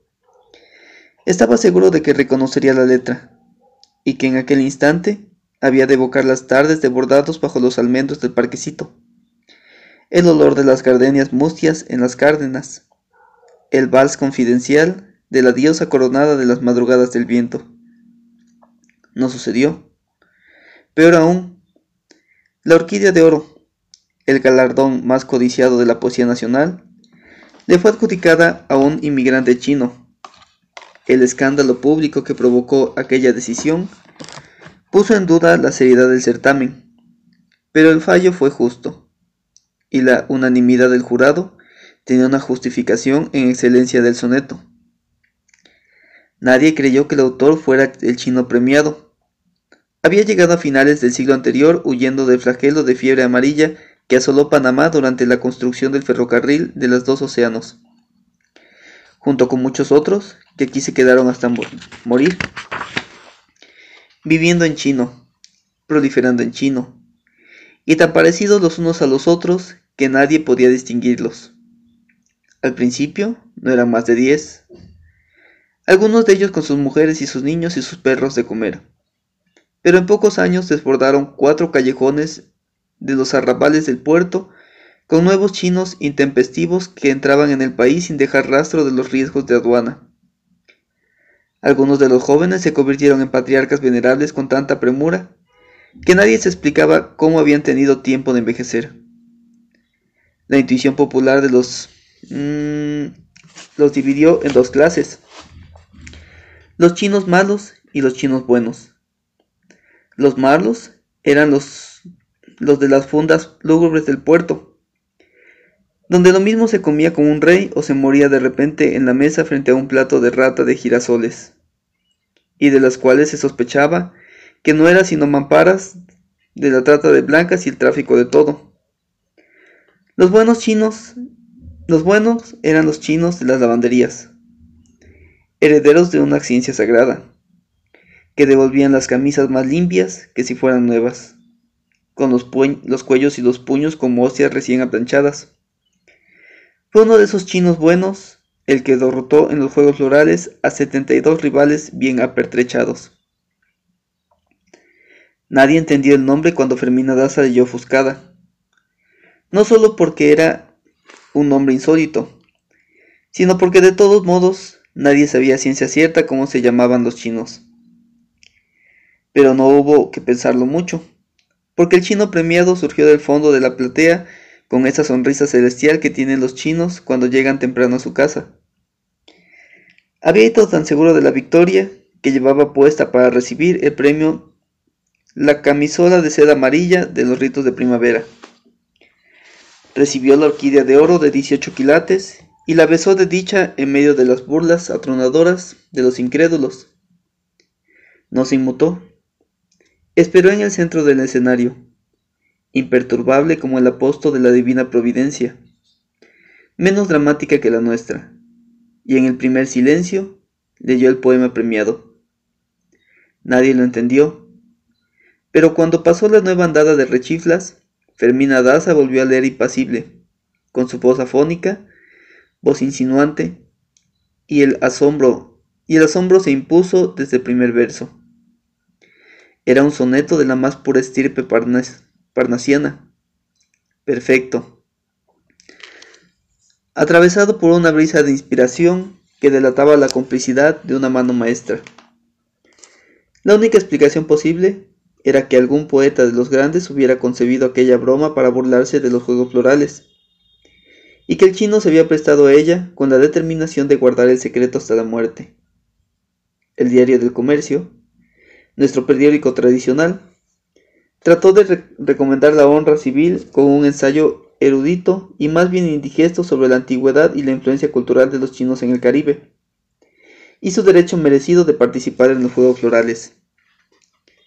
El que escribió el ensayo no dudaba de que fuera el autor del soneto fuera en realidad el que decía hacerlo, y lo justificaba sin rodeos desde el título. Todos los chinos son poetas. Los promotores de la conjura, si la hubo, se pudieron a sus sepulcros con el secreto. Por su parte, el chino premiado se murió sin confesión a una edad oriental y fue enterrado con la orquídea de oro dentro del ataúd, pero con la amargura de no haber logrado en vida lo único que anhelaba, que era su crédito de poeta. Con motivo de la muerte, se evocó en la prensa el incidente olvidado de los Juegos Florales. Se reprodujo el soneto con una viñeta modernista de doncellas turgentes con cornupcias de oro. Y los dioses custodios de la poesía se valieron de la ocasión para poner las cosas en su puesto. El soneto le pareció tan malo a la nueva generación que ya nadie puso en duda que en realidad fuera escrito por un chino muerto. Pinches culeros. Florentino Ariza tuvo siempre aquel escándalo asociado al recuerdo de una desconocida opulenta que estaba sentada a su lado. Se había fijado en ella al principio del acto, pero después la había olvidado por el susto de la espera. Le llamó la atención por su blancura de nácar, su fragancia de gorda feliz, su inmensa pechuga de soprano coronada por una magnolia artificial. Tenía un vestido de terciopelo negro muy ceñido, tan negro como los ojos ansiosos y cálidos, y tenía el cabello más negro aún, estirado en la nuca como una peineta de gitana. Tenía aretes colgantes, un collar del mismo estilo y anillos iguales en varios dedos. Todos de estoperoles brillantes, y una lunar pintada con lápiz de la mejilla derecha. En la confusión de los aplausos finales, miró Florentino Ariza con una aflicción sincera. Créeme que lo siento en el alma, le dijo. Florentino Ariza se impresionó, no por las condolencias, que en realidad no merecía, que en realidad merecía, sino por el asombro de que alguien conociera su secreto. Ella se lo aclaró. Me di cuenta por la manera como le temblaba la flor en la solapa mientras abrían los sobres. Le mostró la magnolia de peluche que tenía en la mano y le abrió el corazón. Y por eso me quité la mía, dijo. Ella también había mandado entonces un poema. Estaba a punto de llorar por la derrota, pero Florentino Ariza le cambió el ánimo con su instinto de cazador nocturno. Vamos a alguna parte a llorar juntos, dijo. La acompañó a su casa. Ya en la puerta, y en vista de que era casi medianoche y no había nadie en la calle, la convenció de que lo invitara a un brandy mientras veían los álbumes de, álbumes de recortes y fotografías de más de 10 años de acontecimientos públicos que ella decía tener. El truco era ya viejo desde entonces, pero esa vez fue involuntario porque era ella la que había hablado de sus álbumes mientras iban caminando del Teatro Nacional. Entraron. Lo primero que observó Florentino Ariza desde la sala fue que la puerta del dormitorio único estaba abierta, y que la cama era vasta y suntuosa, con una colcha de brocados y cabeceras de frotas de bronce. Esta visión lo turbó. Ella debió darse cuenta, pues se adelantó a través de la sala y cerró la puerta del dormitorio. Luego lo invitó a sentarse en un canapé de cretona florida donde había un gato dormido, y le puso en la mesa de centro su colección de álbumes. Florentino Ariza empezó a ojearlo sin parar, pensando más en sus pasos siguientes que en lo que estaba viendo, y de pronto alzó la mirada y vio que ella tenía los ojos llenos de lágrimas. Le aconsejó que llorara cuanto quisiera, sin pudor, pues nada aliviaba como el llanto, pero le sugirió que se aflojara el corpiño para llorar. Él se apresuró a ayudarla, porque el corpiño estaba ajustado a la fuerza de la espalda con una larga costura de cordones cruzados. No tuvo que terminar, pues el corpiño acababa de soltarse solo por la presión interna, y la tetamenta astronómica respiró a sus anchas. Florentino Ariza, que no perdió nunca el susto de la primera vez, aún en las ocasiones más fáciles, se arriesgó a una caricia epidérmica en el cuello con la yema de los dedos, y ella se retorció con un gemido de niña consentida sin dejar de llorar. Entonces, él la besó en el mismo sitio, muy suave, como lo había hecho con los dedos, y no pudo hacerlo por segunda vez porque ella se volvió hacia él con todo su cuerpo monumental, ávido y caliente, y ambos rodaron abrazados por el suelo. El gato despertó en el sofá con un chillido y le saltó encima. Ellos se buscaron a tientas como primerizos apurados y se encontraron de cualquier modo, revolcándose sobre los álbumes descuadernados, vestidos, ensopados de sudor y más pendientes de esquivar los zarpazos furiosos del gato que del desastre de amor que estaban cometiendo. Pero desde la noche siguiente, con las heridas todavía sangrantes, continuaron haciéndolo por varios años. Cuando se dio cuenta de que había empezado a amarla, ella estaba ya en plenitud y él iba a cumplir 30. Se llamaba Sora Noriega, Sara Noriega, y había tenido un cuarto de horas de celebridad en su juventud, por negarse a un concurso con un libro de versos sobre el amor de los pobres, que nunca fue publicado. Era maestra de urbanidad e instrucción cívica en las escuelas oficiales, y vivía de sueldo, su sueldo, en una casa alquilada del albigarrado pasaje de los novios, en el antiguo barrio de Getsemaní. Había terminado varios amantes de ocasión, había tenido varios amantes de ocasión, pero ninguno con ilusiones matrimoniales, porque era difícil que un hombre de su medio y de su tiempo desposara a una mujer con quien se hubiera acostado. Tampoco ella volvió a alimentar esa ilusión después de que su primer novio formal, al que amó con la pasión casi demente que era capaz a los 18 años, escapó a su compromiso con una semana antes de la fecha prevista de la boda y la dejó perdida en un limbo de novia burlada. Ah, se pasó de ojete, eso no se hace nunca. O de soltera usada, como se decía entonces. Sin embargo, aquella primera experiencia, aunque cruel y efímera, no le dejó ninguna amargura, sino la convicción deslumbrante de que con matrimonio sin él, sin Dios o sin ley, no valía la pena vivir sino para tener un hombre en la cama, lo que más le gustaba de ella a Florentino Ariza era que mientras hacían el amor tenía que succionar un chupón de niño para alcanzar la gloria plena. vieja fantasiosa. Llegaron a tener una ristra de cuantos tamaños, formas y colores se encontraban en el mercado. Y Sara Noriega los colgaba. 215 en la cabecera de la cama para encontrarlos a ciegas en su momento de extrema urgencia. Aunque ella era tan libre como él, y tal vez no se hubiera opuesto a que sus relaciones fueran públicas, Florentino Ariza las planteó desde el principio como una aventura clandestina. Se deslizaba por la puerta de servicio, casi siempre muy tarde en la noche. Y escapaba de puntillas casi siempre al amanecer. Tanto él como ella sabían que en una casa repartida y populosa como aquella, al fin de cuentas los vecinos debían estar más enterados de lo que fingían. Pero aunque fuera una simple fórmula, Florentino Ariza era así, como lo iba a ser con todas por el resto de su vida. Nunca cometió un error, ni con ella ni con ninguna otra. Nunca incurrió en una infidencia. No exageraba, Solo en una ocasión dejó un rastro comprometedor o una evidencia escrita, y habían podido costarle la vida. En realidad se comportó siempre como si fuera el esposo eterno de Fermina Daza. Un esposo infiel, pero tenaz, que luchaba su tregua por librarse de su servidumbre, pero sin causarle el disgusto de una traición.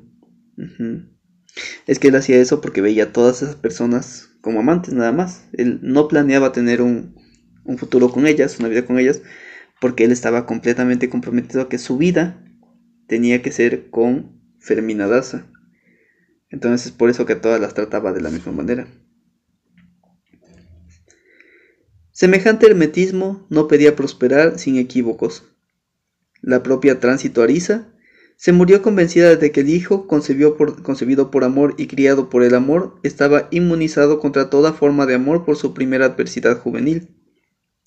Sin embargo, muchas personas menos benévolas que estuvieron muy cerca de él, que conocían su carácter misterioso y su afición por los atuendos místicos y las lociones raras, compartían la sospecha de que no era inmune al amor sino a la mujer. Pensaban que era gay. Florentino Ariza lo sabía y nunca, nunca hizo nada por desmentirlo.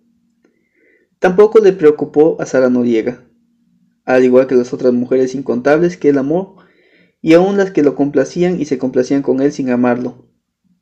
Lo aceptó como lo que era en realidad, un hombre de paso.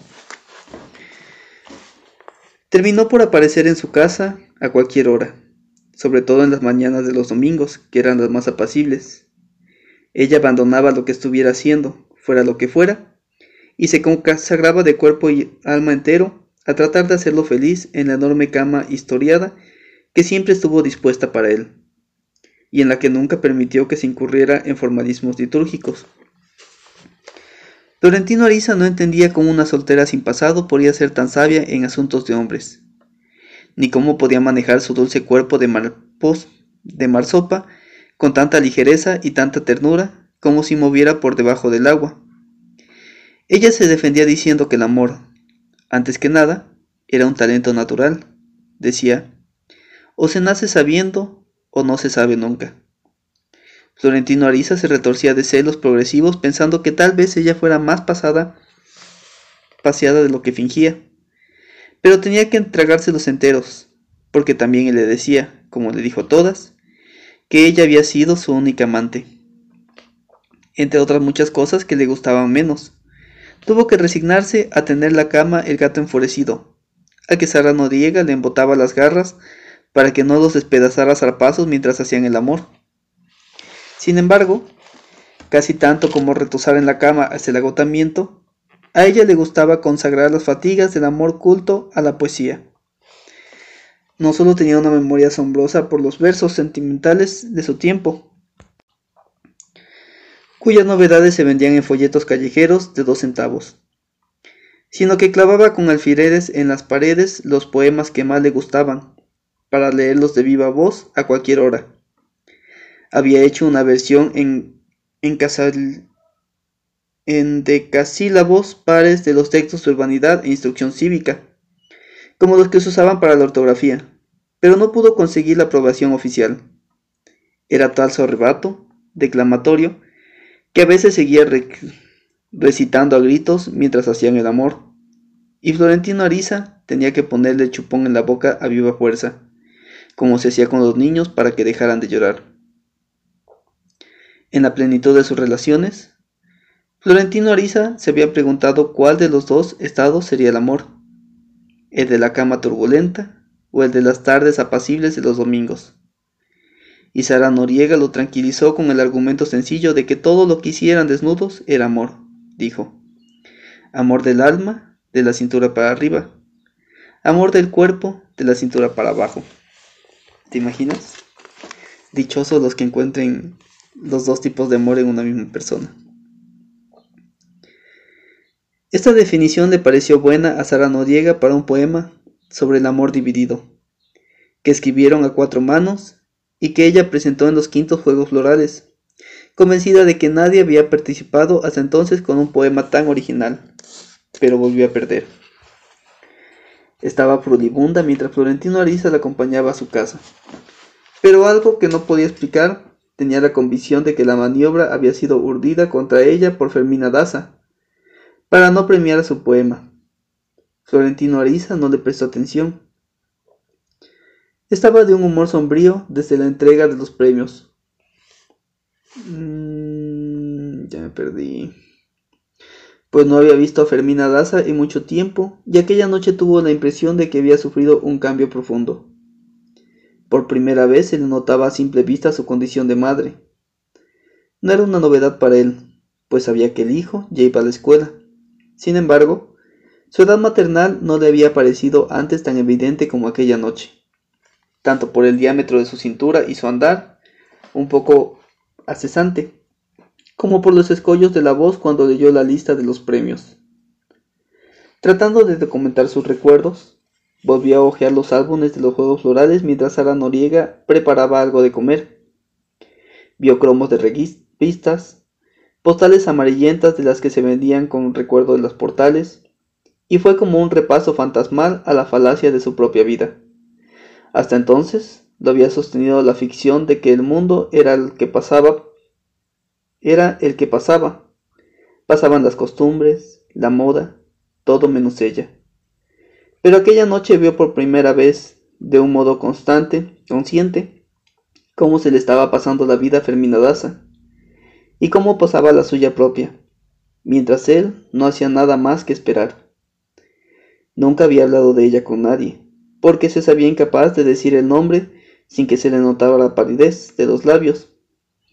Pero esa noche, mientras hojeaba los álbumes como en otras tantas veladas de dominical, Sara Noriega tuvo uno de esos aciertos casuales que lavan la sangre. Es una puta, dijo. Lo dijo al pasar. Viendo un grabado de Fermina Daza disfrazada de pantera negra en un baile de máscaras. Y no tuvo que mencionar a nadie para que Florentino Ariza supiera de quién hablaba. Temiendo una revelación que lo perturbara de por vida, éste apresuró una defensa cautelosa. Advirtió que solo conocía de lejos a Fermina Daza, que nunca había pasado de los saludos formales y que no tenía ninguna noticia de su intimidad. Pero daba por cierto que era una mujer admirable, surgida de la nada y enaltecida por sus méritos propios. Por obra y gracia de un matrimonio de interés con un hombre que no quiere, le interrumpió Sara Noriega. Es la manera más baja de ser puta. Con menos crudeza, pero con igual rigidez moral, su madre le había dicho lo mismo Florentino Ariza tratando de consultar, consolarlo de sus desventuras. Turbado hasta los tuétanos. No encontró una réplica oportuna para la inclemencia de Sara Noriega, y trató de fugarse del tema pero Sara Noriega no se lo permitió hasta que no acabó de desahogarse contra Fermina Daza. Por un golpe de intuición que no hubiera podido explicar, estaba convencida de que había sido ella la autora de la conspiración para escamotear el premio. No había ninguna razón para creerlo. No se conocían, no se habían visto nunca. Y Fermina Daza no tenía nada que ver con las decisiones del concurso, si bien estaba corriente de sus secretos. Sara Noriega dijo de un modo terminante, las mujeres somos adivinas, y le puso término a la discusión. Desde ese momento, Florentino Ariza la vio con otros ojos. También para ella pasaban los años. Su naturaleza feraz se marchitaba sin gloria. Su amor se demoraba en sollozos y sus párpados empezaban a mostrar la sombra de las viejas arrugas. Era una flor de ayer. Además, en la furia de la derrota, había descuidado la cuenta de sus brindis. No estaba en su noche. Mientras comían el arroz de coco recalentado, trató de establecer cuál había sido la contribución de cada uno en el poema derrotado, para saber cuántos pétalos de la orquídea de oro les había correspondido a cada quien. No era la primera vez que se entretenían en torneos bizantinos, pero él aprovechó la ocasión para respirar por la herida recién abierta, y se enredaron en una disputa mezquina que los revolvió a ambos los rencores que casi cinco años de amor dividido. Cuando faltaban diez minutos para las doce, Sara Noriega se subió en una silla para darle cuerda al reloj de péndulo, y lo había puesto de memoria a la hora, tal vez queriendo decir sin decirlo que era hora de irse. Florentino Ariza asintió entonces la urgencia de cortar. ¿Cortar qué? a raíz aquella relación sin amor, y buscó la ocasión de ser él quien tomara la iniciativa, como lo haría siempre, rogando a Dios que Sara Noriega le permitiera quedarse en su cama para decirle que no, que todo había terminado entre ellos. Le pidió que se sentara a su lado cuando acabó de darle cuerda al reloj, pero ella prefirió mantenerse a distancia en la poltrona de las visitas. Florentino Ariza le tendió entonces el índice empapado de brandy para que ella lo chupara, como le gustaba hacerlo en los preámbulos del amor de otra época. Ella lo esquivó. Ahora no, dijo. Estoy esperando a alguien. Desde que fue rechazado por Fermina Daza, Florentino Ariza había aprendido a reservarse siempre la última decisión. En circunstancias menos amargas hubiera persistido en los asedios a Sara Noriega, seguro de terminar la noche revolcándose con ella en la cama, pues estaba convencido de que una mujer que se acuesta con un hombre una vez, seguirá acostándose con él cada vez que él lo quiera, siempre que sepa enternecerla cada vez. Lo había soportado todo por esa convicción. Había pasado por encima de todos aún en los negocios más sucios del amor, con tal de no concederle a ninguna mujer nacida de mujer la oportunidad de tomar la decisión final.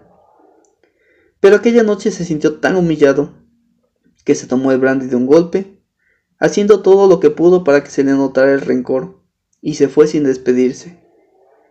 Nunca más volvieron a verse. La relación con Sara Noriega fue una de las más largas y estables de Florentino Ariza, aunque no fue la única que él mantuvo en aquellos cinco años. Cuando comprendió que se sentía bien con ella, sobre todo en la cama, pero que nunca lograría sustituir con ella a Fermina Daza se recrudecieron sus noches de cazador solitario y se las arreglaba para repartir su tiempo y sus fuerzas hasta donde alcanzaban. Sin embargo, Sara Noriega logró el milagro de aliviarlo por un tiempo. Al menos pudo vivir sin ver a Fermina Daza. Mm, mm, mm. A diferencia de antes, cuando interrumpía a cualquier hora lo que estuviera haciendo para buscarla por los rumbos inciertos de sus presagios, en las calles menos pensadas, en sitios irreales donde era imposible que estuviera, pagando sin sentido con unas ansias del pecho que no le daban tregua mientras no lo veía siquiera un instante. La ruptura con Sara Noriega, por el contrario, le alborotó de nuevo las añoranzas dormidas, y se sintió otra vez como las tardes del parquecito y las lecturas interminables, pero esta vez agravadas por la urgencia de que el doctor Juvenal Urbino tenía que morir. Sabía desde hace tiempo que estaba predestinado a ser feliz con una viuda, y que ella lo hiciera feliz, y eso no le preocupaba. Al contrario, estaba preparado. De tanto conocerlas en sus incursiones de cazador solitario, Florentino Ariza terminaría por saber que el mundo estaba lleno de viudas felices. Las había visto enloquecer de dolor ante el cadáver del esposo, suplicando que las enterraran vivas dentro del mismo ataúd para afrontar sin él, para no afrontar los azares de porvenir. Pero a medida que se iban reconciliando con la realidad de su nuevo estado, se les veía surgir de las cenizas con una vitalidad reverdecida. Empezaban viviendo como parásitas de sombras en los caserones desiertos. Se volvían confidentes de sus sirvientas, amantes de sus almohadas, sin nada que hacer después de tantos años de cautiverio estéril. Malgastaban las horas sobrantes cosiendo en la ropa del muerto los botones que nunca habían tenido tiempo de reponer. Planchaban y volvían a planchar sus camisas de puños y cuellos de parafina para que siempre estuvieran perfectas. Seguían poniendo su jabón en el baño, la funda con sus iniciales en la cama, el plato y los cubiertos en su lugar de la mesa, por si acaso volvían por de la muerte sin avisar, como solían hacerlo en vida. Pero en aquellas misas de soledad iban tomando conciencia de que otra vez eran dueñas de su albedrío, después de haber renunciado no solo a su hombre de familia, sino a la propia identidad. Y todo eso a cambio de una seguridad que no fue más que una más de las santas ilusiones de novias. Solo ellas sabían cuánto pesaba el hombre que amaban con locura, y que quizá las amaba, pero al que habían tenido que seguir criando hasta el último suspiro, dándole de mamar, cambiando los pañales embarrados, distrayéndolo con engañafinas de madre para aliviar el terror de salir por las mañanas a verle la cara la realidad. Y sin embargo, cuando lo veían salir de la casa, instigado por ellas mismas a tragarse al mundo, entonces eran ellas las que se quedaban con el terror de que el hombre no volviera nunca. Eso era la vida. El amor, si lo había, era cosa aparte, otra vida. En el ocio reparador de la soledad, en cambio, las viudas descubrían que la forma honrada de vivir era merced del cuerpo, comiendo solo por hambre, amando sin mentir, durmiendo sin tener que fingirse dormidas para escapar de la indecencia del amor oficial, dueñas por fin del derecho de una cama entera para ellas solas, en la que nadie les disputa la mitad de la sábana, la mitad de su aire de respirar, la mitad de su noche, hasta que el cuerpo se saciaba de soñar, de soñar con sus sueños propios, y despertaba solo. En sus amaneceres de cazador furtivo, Florentino Ariza las encontraba a la salida de la misa de cinco, amortajadas de negro y con el cuervo del destino en el hombro. Desde que lo vislumbraban en la claridad del alba, atravesaban la calle y cambiaban de acera con pasos menudos y entrecortados, pasos de pajarito, pues él solo pasar cerca de un hombre podía mancillar la honra. Sin embargo, él estaba convencido de que una viuda desconsolada, más que cualquier otra mujer, podía llevar adentro la semilla de la felicidad. Tantas viudas de su vida, desde la vida de Nazaret, habían hecho posible que él vislumbrara cómo eran las casadas felices después de la muerte de sus maridos. Lo que estaba entonces había sido para él una mera ilusión, lo que hasta para entonces para él había sido una mera ilusión, se convirtió gracias a ellas en una posibilidad que se podía recoger con las manos. No encontraba razones para que Fermina Daza no fuera una viuda igual, preparada para la vida para aceptarlo a él tal como era, sin fantasías de culpa por el marido muerto, resuelta a descubrir con él la otra felicidad de ser feliz dos veces, con un amor de uso cotidiano que convirtiera cada instante en un milagro de vivir, y con otro amor que ella sola, de ella sola preservado a todo contagio por la inmunidad de la muerte. Tal vez no habría sido tan entusiasta si hubiera sospechado siquiera que lejos estaba Fermina Daza de aquellos cálculos ilusorios. Cuando apenas empezaba a vislumbrar el horizonte en el mundo, en el que todo estaba previsto, menos la adversidad. Ser rico en aquel tiempo tenía muchas ventajas. Yo creo que todo tiempo, ¿no? No importa el tiempo en el que estés, ser rico tiene ventajas. Y también muchas desventajas, por supuesto. Pero medio mundo lo anhelaba como la posibilidad más probable de ser eterno. Fermina Daza había rechazado a Florentino Ariza en un destello de madurez que pagó de inmediato una crisis de lástima. Pero nunca dudó de que su decisión había sido certera. En su momento no pudo explicarse qué causas ocultas de la razón le habían dado aquella clarividencia. Pero muchos años más tarde, ya en vísperas de la vejez, las descubrió de pronto y sin saber cómo con una conversación casual sobre Florentino Oriza. Todos los contertulios conocían su condición de delfín de la Compañía Fluvial del Caribe en su época culminante. Todos estaban seguros de verlo muchas veces, inclusive de haber estado en tratos con él, pero ninguno lograba identificarlo en la memoria. Fue entonces cuando Fermina Daza tuvo la revelación de los motivos inconscientes que le impidieron amarlo.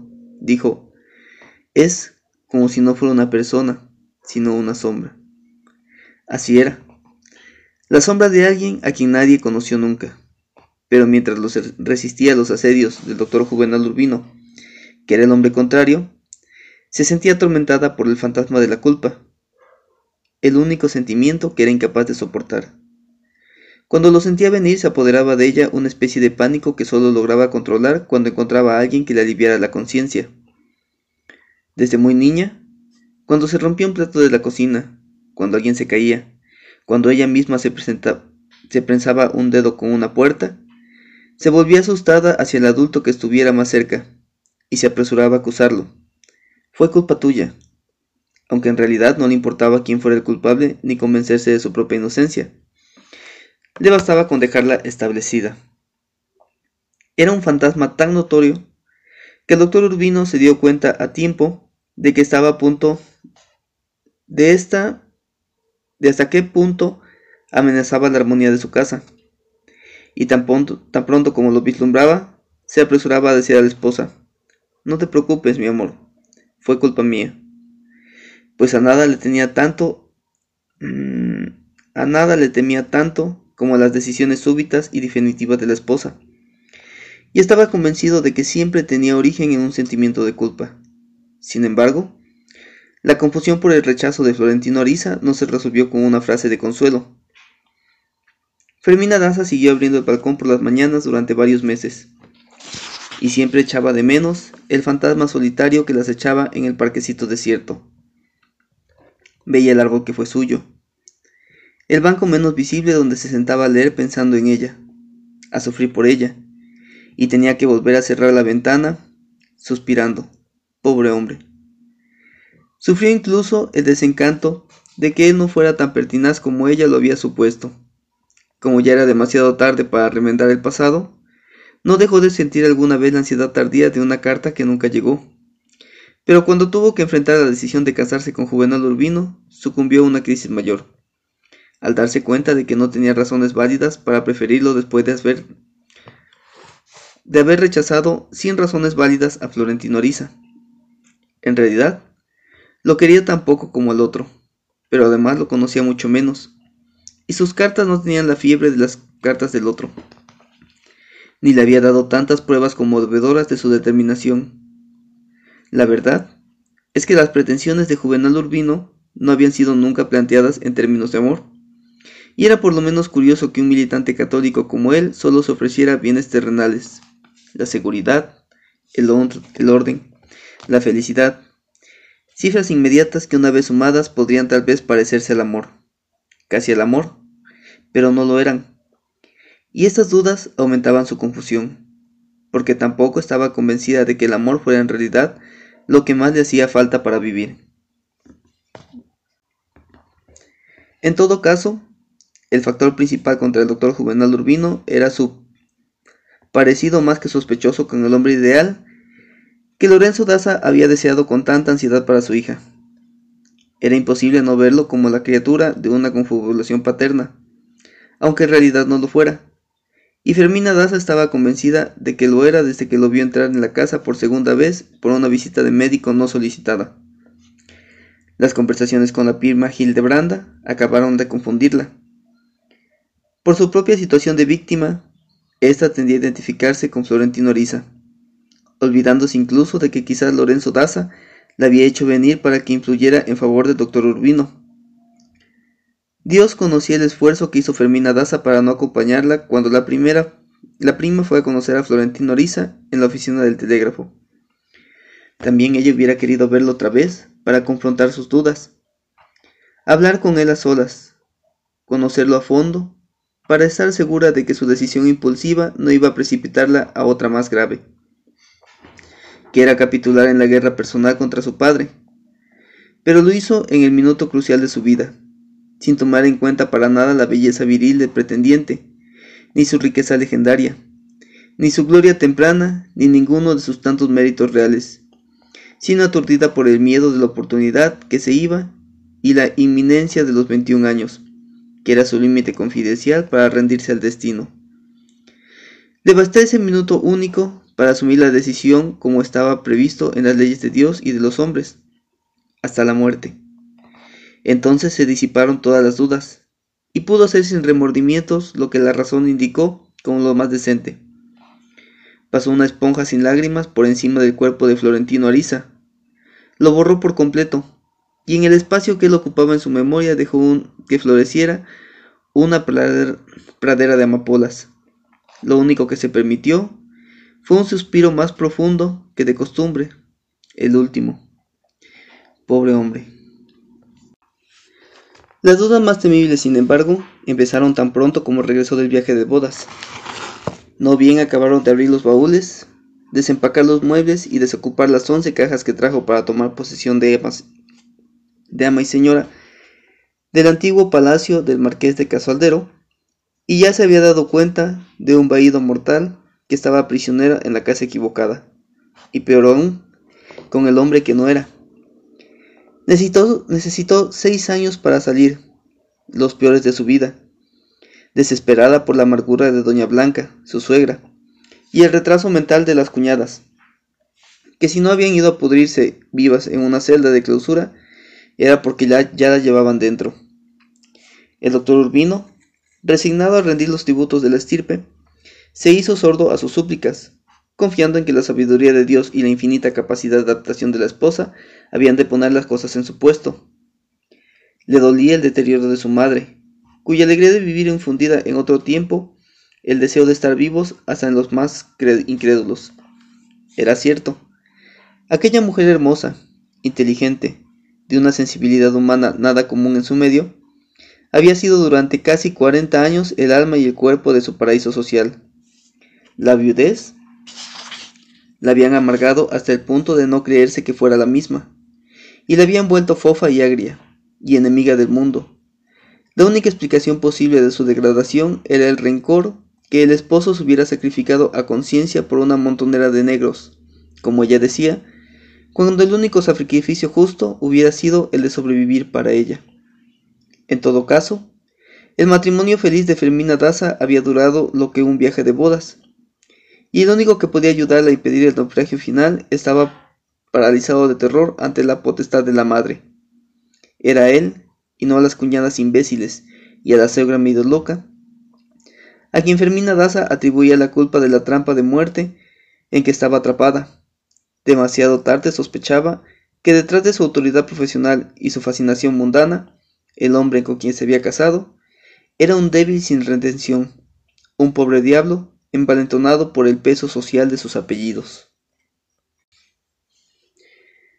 Se refugió en el hijo recién nacido. Ella lo había sentido salir de su cuerpo con el alivio de liberarse de algo que no era suyo. Y había sufrido el espanto de sí misma al comprobar que no sentía el menor afecto por aquel terreno, ternero de vientre que la comadrona demostró en carne viva. Sucio de saberlo, sucio de sebo y de sangre, y con la tripa umbilical enrollada en el cuello. Pero en la soledad del palacio aprendió a conocerlo. Se conocieron y descubrió con un grande alborozo que los hijos no se quieren poseer hijos sino por la amistad de la crianza. Terminó por no soportar nada ni a nadie distinto de él en la casa de sus desventuras. La deprimía la soledad. El jardín de cementerio, la desidia del tiempo en los enormes aposentos sin ventanas, se sentía enloquecer en las noches dilatadas por los gritos de las locas del manicomio vecino. La avergonzaba la costumbre de poner la mesa de banquete todos los días, con manteles bordados, servicios de plata y candelabros fúnebres, de funeral, para que cinco fantasmas cenaran con una taza de café con leche y almohábanas. Detestaba el rosario al atardecer, los remilgos en la mesa, las críticas constantes a su manera de coger los cubiertos, de caminar con esos trancos místicos de mujer de la calle, de vestirse como en el circo, y hasta de su método ranchero de tratar al esposo y de darle de mamar al niño sin cubrirse el seno con la mantilla. Cuando hizo las primeras invitaciones para tomar el té a las 5 de la tarde con galletitas imperiales y confituras de flores, de acuerdo a una moda reciente en Inglaterra, Doña Blanca se opuso a que en esa casa se bebieran medicinas para sudar la fiebre en vez del chocolate como quiso con queso fundido y ruedas de pan de yuca. No se le escaparon ni los sueños. Una mañana en que Fermina Daza contó que había soñado con un desconocido que se paseaba desnudo, regando puñados de cenizas por los salones del palacio, Doña Blanca la cortó en seco. Una mujer decente no puede tener esa clase de sueños. Ah, perrín. A la sensación de estar siempre en casa ajena se sumaron dos desgracias mayores. Una era la dieta casi diaria de berenjenas en todas sus formas. O lo, que le decía Florentino que lo quería comer. Que doña Blanca se negaba a variar por respeto al esposo muerto. Y que Fermina Daza se resistía a comer. Detestaba las berenjenas desde niña, antes de haberlas probado, porque siempre le pareció que tenían color del veneno solo que esta vez tuvo que admitir de todos modos que algo había cambiado para bien en su vida. Porque a los cinco años había dicho lo mismo en la mesa, y su padre le obligó a comerse completa la cazuela prevista para seis personas. Creyó que iba a morir, primero por los vómitos de la berenjena molida y después por el tazón de aceite de castor que le hicieron tomar a la fuerza para curarla del castigo. Las dos cosas se le quedaron revueltas en la memoria como un solo purgante, tanto por el sabor como por el terror del veneno, y en los almuerzos abdominales del palacio de Marqués de Casalduero, tenía que apartar la vista para no devolver las intenciones por la náusea glacial del aceite de castor. La otra desgracia fue el arpa. Un día, muy consciente de lo que quería decir, doña Blanca había dicho, no creo en mujeres decentes que no sepan tocar el piano. Fue una orden que hasta su hijo trató de discutir, pues los mejores años de su infancia habían transcurrido en las galerías de las clases de piano, donde ya de adulto lo hubiera agradecido. No podía concebir a su esposa sometida a la misma condena, a los 25 años y con un carácter como el suyo. Pero lo único que obtuvo de su madre fue que cambiara el piano por el arpa, con el argumento pueril de que era el instrumento de los ángeles. Así fue como trajeron de Viena el arpa magnífica que parecía que parecía de oro y que sonaba como si lo fuera, y que fue una de las reliquias más preciadas del museo de la ciudad, hasta que lo consumaron las llamas en todo lo que tenía dentro. Fermina Daza se sometió a su condena de lujo, tratando de impedir el naufragio de un sacrificio final. Empezó con un maestro de maestros que trajeron a propósito de la ciudad de Mompox, y que murió de repente a los 15 días. Y siguió por varios años con el músico mayor del seminario, cuyo aliento de sepulturero distorsionaba los arpegios. Ella misma estaba sorprendida de su obediencia, pues aunque no lo admitía en su fuero interno, ni en los pleitos sordos que tenía con su marido en las horas de antes de consagraban en las horas que antes consagraban al amor, se había enredado más pronto de lo que ella creía en la maria en la maraña de convenciones y prejuicios de su nuevo mundo. Al principio tenía una frase ritual para afirmar su libertad de criterio. A la mierda el abanico que es tiempo de brisa. Pero después, celosa de sus privilegios bien ganados, temerosa de la vergüenza y el escarnio, se mostraba dispuesta a soportar la humillación, con la esperanza de que Dios se apiadara por fin de Doña Blanca, quien no se cansaba de suplicarse en sus oraciones que demandara la muerte. El doctor Urbino justificaba su propia debilidad con argumentos de crisis, sin preguntarse siquiera si no estaba en contra de su iglesia. No admitía que los conflictos con la esposa tuvieran origen en el aire enrarecido de la casa, sino en la naturaleza misma del matrimonio. Mm, una invención absurda que solo podía existir por la gracia definitiva de Dios. Estaba contra toda razón científica que dos personas apenas conocidas, sin parentesco alguno entre sí, con caracteres distintos, con culturas distintas y hasta con sexos distintos, se vieran comprometidas de golpe a vivir juntas, a dormir en la misma cama, a compartir dos destinos que tal vez estuviesen determinados en sentidos divergentes. Decía, el problema del matrimonio es que se acaba todas las noches después de hacer el amor, y hay que volverlo a reconstruir todas las mañanas antes del desayuno. Peor aún, el de ellos, decía, surgido de dos clases antagónicas, y en una ciudad que todavía seguía soñando con el regreso de los virreyes. La única argamasa posible era algo tan improbable y voluble como el amor, si lo había, y en el caso de ellos, no lo había cuando se casaron, y el destino no había hecho nada más que enfrentarlos en la realidad cuando estaban a punto de inventarlo. Ese era el estado de sus vidas en la época del arpa. Habían quedado atrás las casualidades deliciosas en que ella entrara mientras él se bañaba, y a pesar de los pleitos, de las berenjenas venosas, y a pesar de las semanas dementes y de la madre que las parió, él tenía todavía bastante amor para pedirle que lo enjabonara. Ella empezaba a hacerlo con las migajas de jabón que todavía le sobraban de Europa, y ambos iban dejando traicionar por los recuerdos, ablandándose sin quererlo, queriéndose sin decirlo, y terminaban muriéndose de amor por el suelo, embadurnados de espumas fragantes, mientras oían a las criadas hablando de ellos en el lavadero. Si no tienen más hijos es porque no tiran. De vez en cuando, al regreso de la fiesta de una fiesta loca, la nostalgia agazapada detrás de la puerta los tumbaba en un zarpazo. Y entonces ocurrió una explosión maravillosa en la que todo era otra vez como antes, y por cinco minutos volvían a ser los amantes desbraguetados de la luna de miel. Pero aparte de esas ocasiones raras, uno de los dos estaba siempre más cansado que el otro a la hora de acostarse. Ella se demoraba en el baño enrodando sus cigarrillos de papel perfumado, fumando sola, reincidiendo en sus amores de consolación en cuando era joven y libre de su casa, dueña única de su cuerpo. Siempre le dolía la cabeza, o hacía demasiada calor, siempre, o se hacía la dormida, o tenía la regla otra vez, la regla, siempre la regla. Tanto que el doctor Urbino se había entregado, atrevido a decir en clase, solo por el alivio de un desahogo sin confesión, que después de 10 años de casados las mujeres tienen la regla tres veces por semana. Desgracia sobre desgracia. Fermina Daza tuvo que afrontar en el peor de sus años lo que había de ocurrir tarde o temprano sin remordimiento.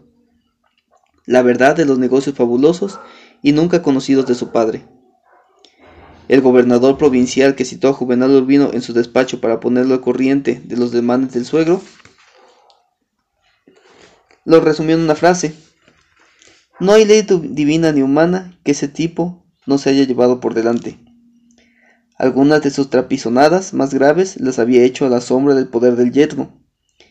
Y había sido difícil no pensar que éste y su esposa no estuvieran a corriente, sabiendo que la única reputación para proteger era la suya por ser la única que quedaba en pie. El doctor Juvenal Urbino interpuso todo el peso de su poder y logró cubrir el escándalo con su palabra de honor. Así que Lorenzo Daza salió del país con el primer barco para no regresar jamás. Volvió a su tierra de origen como si fuera uno de esos viajecitos que se hacen de vez en cuando para engañar a la nostalgia. Y en el fondo de esa apariencia había algo de verdad. Desde hacía un tiempo sabía, sabía que los barcos en su patria, solo para tomarse... Ah, no, desde hacía un tiempo subía a los barcos de su patria solo para tomarse un vaso de agua en las cisternas abastecidas de los manantiales de su pueblo natal. Se fue sin dar el abrazo de torcer, el brazo torcer, prestando inocencia, y todavía tratando de convencer al yerno de que había sido víctima de una confabulación política. Se fue llorando por la niña, como llamaba Fermina Daza desde que se casó, llorando por el nieto, por la tierra en que se hizo rico y libre, y donde logró la proeza de convertir a la hija en una dama exquisita a base de negocios turbios. Se fue envejecido y enfermo, pero todavía vivo. Vivió muchas más... Ah, ya me perdí. Mm, ah, pero todavía vivió mucho más de lo que ninguna de sus víctimas hubiera deseado. Fermina Daza no podía reprimir un suspiro de alivio cuando le llegó la noticia de la muerte, y no le guardó luto para evitar preguntas, pero durante varios meses lloraba con una rabia sorda sin saber por qué cuando se encerraba a fumar en el baño, y era que lloraba por él. Pues, normal, ¿no? A final de cuentas era su papá. Lo más absurdo de la situación de ambos era que nunca parecieron tan felices en público como en aquellos años de infortunio, pues en realidad fueron los años de sus victorias mayores sobre la hostilidad soterrada de un medio que no se resignaba a admitirlos como eran, distintos y novedosos, y por tanto transgresores del orden tradicional. Sin embargo, esa había sido la parte fácil para Fermina Daza. La vida mundana, no era es que un sistema de pactos atávicos, de ceremonias banales, de palabras previstas, con el cual se entretenían en sociedad unos a otros para no asesinarse. El signo dominante de ese paraíso de la frivolidad provinciana era el miedo a lo desconocido. Ella lo había definido de un modo más simple. El problema de la vida pública es aprender a dominar el terror.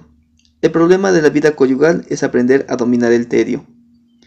Ella lo había descubierto de pronto con la nitidez de una revelación desde entonces, ah, desde que entró arrasando la interminable cola de novia en el vasto salón del club social, enradecido en los vapores revueltos de tantas flores, el brillo de los palces, el tumulto de hombres sudorosos y de mujeres trémulas que la miraban sin saber todavía cómo iban a conjurar aquella amenaza deslumbrante que les mandaba el mundo exterior. Acababa de cumplir los 21 años, y apenas se había salido de su casa para el colegio, pero le bastó con una mirada circular para comprender que sus adversarios no estaban sobrecogidos de odio sino paralizados por el miedo. En vez de asustarlos más, como lo estaba ella, les hizo la caridad de ayudarlos a conocerla. Nadie fue distinto como ella quiso que fuera, tal como le ocurría en las, mm, con las ciudades, que no le parecían mejores ni peores, sino como ella las hizo en su corazón. A París, a pesar de su lluvia perpetua, de sus tenderos sórdidos y de la grosería doméstica de sus cocheros, había de recordarla siempre como la ciudad más hermosa del mundo, no porque en realidad lo fuera o no lo fuera, sino porque se quedó vinculada a la nostalgia de sus años más felices. El doctor Urbino, por su parte, se impuso con armas iguales a las que usaban contra él, solo que manejadas con más inteligencia y con una solemnidad calculada. Nada ocurría sin ellos. Los paseos cívicos, los juegos florales, los acontecimientos artísticos, las tómbolas de caridad, los actos patrióticos, el primer viaje en globo, en todo estaban ellos, y casi siempre en el origen al frente de todo. Nadie podía imaginarse en sus años de desgracia que pudieran haber alguien más feliz que ellos ni un matrimonio tan armónico como el suyo. La casa abandonada por el padre le dio a Fermina Daza un refugio propio para la asfixia del palacio familiar. Tan pronto como escapaba de la vista pública, se iba a escondidas al parque de los evangelios. Y allí recibía las amigas nuevas, las amigas nuevas y algunas antiguos del colegio o de las clases de pintura. Un sustituto inocente de la infidelidad. Vivía horas apacibles de madre soltera con mucho con lo mucho que aún le quedaba de sus recuerdos de niña. Volvió a comprar los cuervos perfumados, recogió gatos de la calle y los puso en la ciudad de Gala Plácida, ya vieja y con un poco impedida por el reumatismo, pero todavía con ánimos para resucitar la casa. Volvió a abrir el costurero donde Florentino Ariza la vio por primera vez, donde el doctor Juvenal Urbino le hizo sacar la lengua para tratar de conocerle el corazón, y lo convirtió en un santuario del pasado. Una tarde invernal fue a cerrar el balcón antes de que se desprendiera la tormenta, y vio a Florentino Ariza en su escaño bajo de los almendros del parquecito, con el traje de su padre reducido para él y el libro abierto en el regazo. Pero no lo vio como entonces lo había visto por casualidad varias veces, sino la edad con que se le quedó en la memoria. Tuvo el temor de que aquella visión fuera un aviso de muerte, y le dolió. Se atrevió a decirse que tal vez hubiera sido feliz con él, sola con él en casa de que ella, solo con él en aquella casa que ella había restaurado para él con tanto amor como él había restaurado la suya para ella. Y la simple suposición le asustó, porque le permitió darse cuenta de que los extremos de desdicha a que había llegado. Entonces apeló a sus últimas fuerzas y obligó al marido a discutir sin reservas, a enfrentarse con ella, a pelear con ella, a llorar juntos de rabia por la pérdida del paraíso, hasta que oyeron cantar los últimos gallos y se hizo la luz por entre los encajes del, del palacio, y se encendió el sol, y el marido apotagado de tanto hablar, agotado de no dormir, con el corazón fortalecido de tanto llorar, se apretó los cordones de los botines, se apretó el cinturón, se apretó todo lo que todavía le quedaba de, de hombre y le dijo que sí, mi amor, que se iban a buscar el amor que les había perdido, que se les había perdido en Europa, mañana mismo y para siempre. Fue una decisión tan cierta que acordó con el Banco del Tesoro, su administrador universal, la liquidación inmediata de la vasta fortuna familiar desperdigada desde sus orígenes en toda clase de negocios, inversiones y papeles sagrados y lentos, y de la cual solo sabía él la ciencia cierta que no era tan desmedida como decía la leyenda, apenas lo justo para no tener que pensar en ella. Lo que fuera, convertido en oro sellado, debía ser girado poco a poco a sus bancos del exterior, hasta que no les quedara a él y a su esposa en esta patria inclemente de un palmo de tierra donde caerse muertos. Pues Florentino Ariza existía, en efecto, al contrario de lo que ella se había propuesto a creer. Estaba en el muelle del transatlántico de Francia cuando ella llegó con el marido y el hijo en, los, en el andó de los caballos de oro, y los vio bajar como tantas veces los había visto en los actos públicos, perfectos.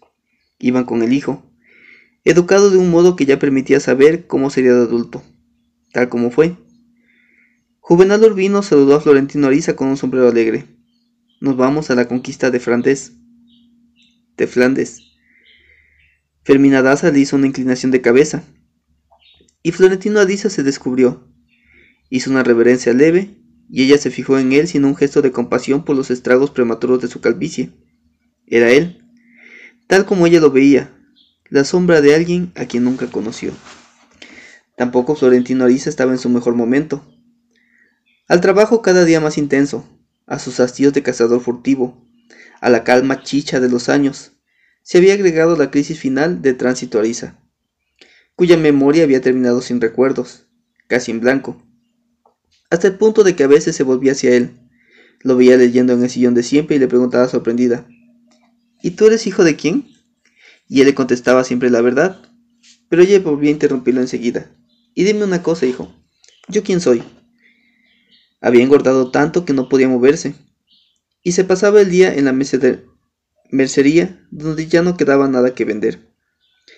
Acicalándose desde que se lavaban los primeros gallos hasta la madrugada del día siguiente, pues dormía muy pocas horas. Se ponía guirnaldas de flores en la cabeza y se pintaba los labios. Se empolvaba la cara y los brazos, y al final le preguntaba a quien estuviera con ella cómo había quedado los vecinos sabían que esperaba siempre la misma respuesta. Eres la, la cucarachita Martínez.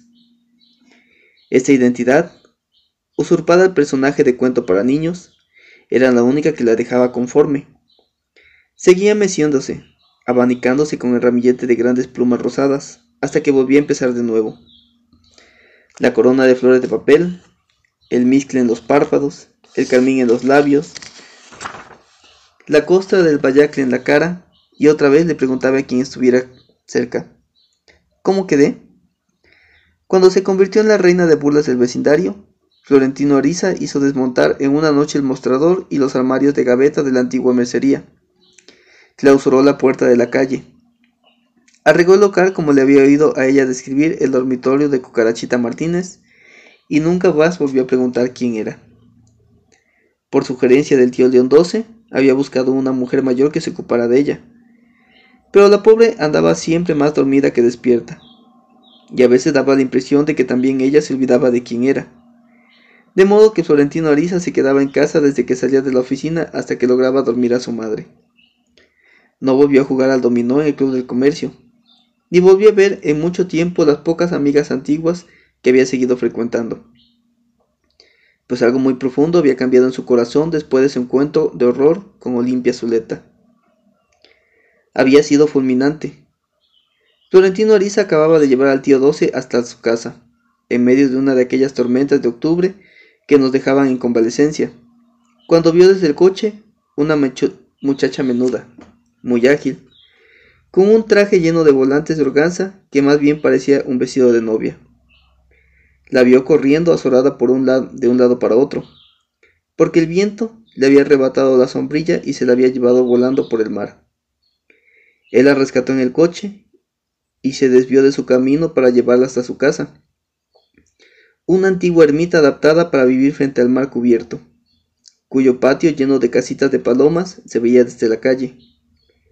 Ella le contó en el camino que se había casado hacía más de un año con un cacharrero del mercado que Florentino Ariza había visto muchas veces en los buques de su empresa, desembarcando cajones con toda clase de rebecos para vender, y con un mundo de palomas en una jaula de mimbre, como la que usaban las madres en los buques fluviales para llevar a los niños recién nacidos. Olimpia Zuleta parecía ser de la familia de las avispas no solo por las ancas alzadas y el busto exiguo, sino por toda ella, el cabello de alambre de cobre, las pecas de sol, los ojos redondos y vivos más zarpados de lo normal, y una voz afinada que solo usaba para decir cosas inteligentes y divertidas. A Florentino Ariza le pareció más graciosa que atractiva, y olvidó tan pronto como la dejó en su casa, donde vivía él con el marido y con el padre de este y otros miembros de la familia. Unos días después, volvió a ver al marido en el puerto, embarcando mercancía en vez de desembarcarla. Y cuando el buque zarpó, Florentino Ariza oyó muy clara en el oído la voz del diablo. Esa tarde, después de acompañar al tío León Tío 12, pasó como por casualidad por la casa de Limpia Zuleta y la vio por encima de la cerca dándose de comer a las palomas alborotadas. Le gritó desde el coche por encima de la cerca. ¿Cuánto cuesta una paloma? Ella le reconoció y le contestó la voz alegre. No se venden. Él le preguntó, entonces, ¿cómo se hace para tener una? Sin dejar de echarles comida a las palomas, ella le contestó, se lleva un coche a la palomera cuando se le encuentra perdida en su aguacero. Así que Florentino Ariza llegó a su casa aquella noche con un regalo de gratitud de Olimpazuleta, una paloma mensajera con un anillo de metal en la canilla. La tarde siguiente, a la misma hora de la comida, la bella palomera vio la paloma regalada de regreso en el palomar y pensó que se había escapado. Pero cuando la cogió para examinarla se dio cuenta de que tenía un papelito enrollado en el anillo, una declaración de amor. Era la primera vez que Florentino Ariza dejaba una huella escrita, y no sería la última, aunque en esta ocasión había tenido la prudencia de no firmar. Iba entrando en su casa la tarde siguiente, miércoles, cuando un niño de la calle entregó la misma paloma dentro de una jaula, con el recado de memoria de que aquí le manda esto la señora de las palomas. Y le manda decir que por favor la guarde bien en la jaula encerrada, porque si no se le vuelve a volar y es la última vez que se la devuelve. No supo cómo interpretarlo. O bien la paloma había perdido la carta en el camino, o la palomera había resuelto hacerse la tonta o mandada a la paloma para que él volviera a mandarla. En este último caso, sin embargo, lo natural había sido que ella devolviera a la paloma con una respuesta. El sábado por la mañana, después de mucho pensarlo, Florentino Ariza volvió a mandar la paloma con otra carta sin firma. Esta vez no tuvo que esperar al día siguiente. Por la tarde, el mismo niño volvió a llevársela en la otra jaula, con el recado de que aquí le manda otra vez la paloma que se lo volvió a volar, que antes se la devolvió por buena educación y que ésta se la devuelve por lástima, pero que ahora sí es verdad que no se la manda más si se le vuelve a volar. Tránsito Ariza se entretuvo hasta muy tarde con la paloma. La sacó de la jaula, la arrulló en sus brazos, trató de dormirla con canciones de niños y de pronto se dio cuenta de que tenía en el anillo de la pata un papelito de la sola línea. No acepto anónimos. Florentino Ariza lo leyó con el corazón enloquecido, como si fuera la culminación de su primera aventura, y apenas si pudo dormir esa noche dando saltos de impaciencia. Al día siguiente, muy temprano, antes de irse a su oficina, soltó la paloma con un papel de amor firmado con su nombre muy claro, y le puso además en el anillo la rosa más fresca, más encendida y fragante de su jardín. No fue tan fácil. Al cabo de tres meses de asedio, la bella palomera seguía contestando lo mismo. Yo no soy de esas. Pero nunca dejó de recibir los mensajes o de acudir a las citas que Florentino Ariza arreglaba para... de manera que parecieran encuentros casuales. Estaba desconocido. El amante que nunca dio la cara, el más ávido de amor, pero también el más mezquino, el que no daba nada y todo lo quería, el que no permitió que nadie le dejara en el corazón una huella de su paso, el cazador agazapado se echó por la calle en medio de un arrebato de cartas firmadas, de regalos galantes, de rondas imprudentes en la casa de una palomera, aún en dos ocasiones en que el marido no andaba de viaje ni estaba en el mercado. Fue la única vez desde sus primeros tiempos que se sintió atravesado por una lanza de amor. Seis meses después del primer encuentro, se vieron por fin en el camarote de un buque fluvial que estaba en reparación de pintura en los muelles fluviales. Fue una tarde maravillosa. Olimpia Zuleta tenía un amor alegre, de palomera alborotada, y le gustaba permanecer desnuda por varias horas, en un reposo lento que tenía para ella tanto amor como el amor. El camarote estaba desmantelado, pintado a medias, y el olor de la termentina era bueno para llevarse un recuerdo de una tarde feliz. De pronto, a instancias de una inspiración insólita, Florentino Ariza destapó un tarro de pintura roja que estaba en alcance de la litera. Se mojó el índice y pintó en el pubis de, aquella, de la bella palomera una flecha de sangre dirigida al sur. Y le escribió un letrero en el vientre. Esta cuca es mía. Esa misma noche, Olimpia Zuleta se desnudó delante del marido sin acostarse, acordarse del letrero, y él no dijo una palabra, ni siquiera le cambió el aliento, nada. Sino que fue al baño por la navaja de la barbera, mientras ella se ponía la camisa de dormir y la degolló de un tajo.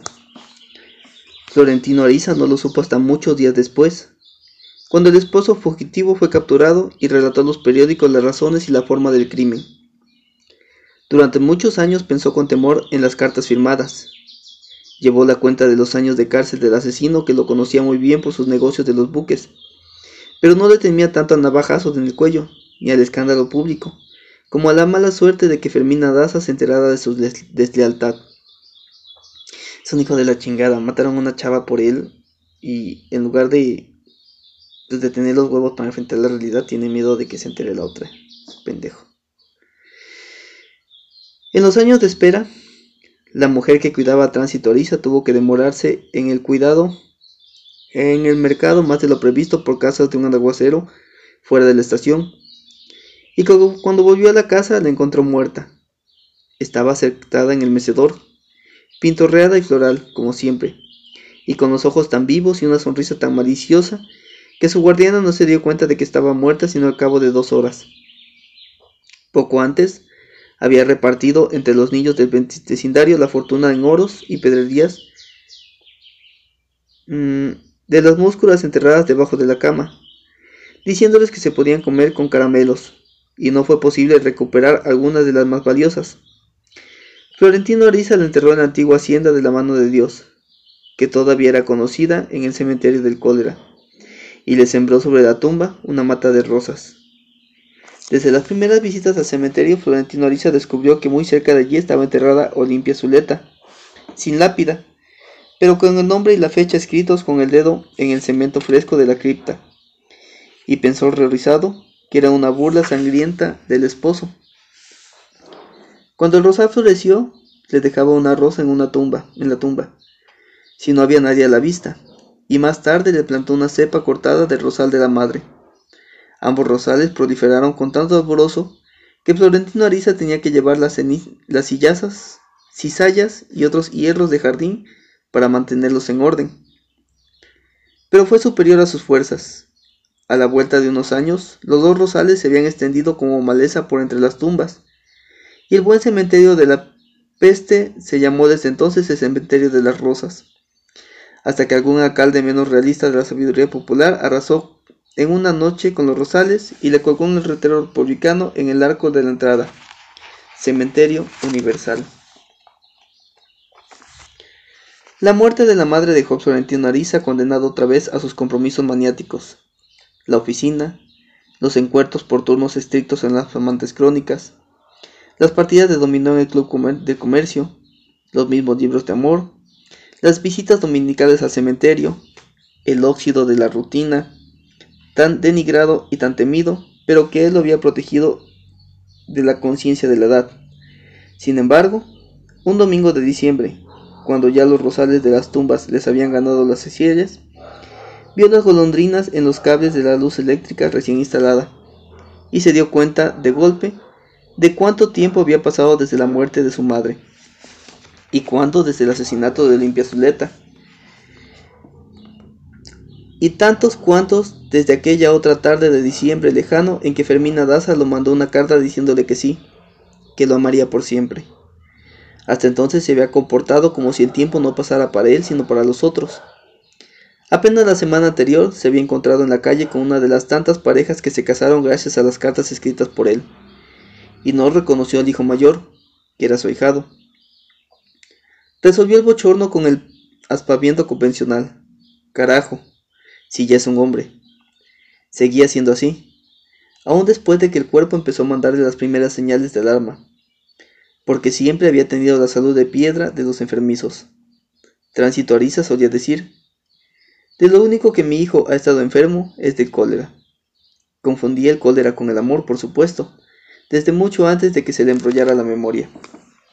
Pero de todos modos se equivocaba, porque el hijo había tenido en secreto seis blenorragias.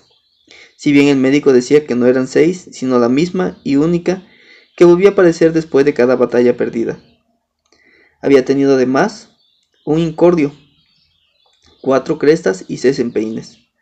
Pero ni él ni a ningún hombre se le hubiera ocurrido contarlos como enfermedades, sino como trofeos de guerra.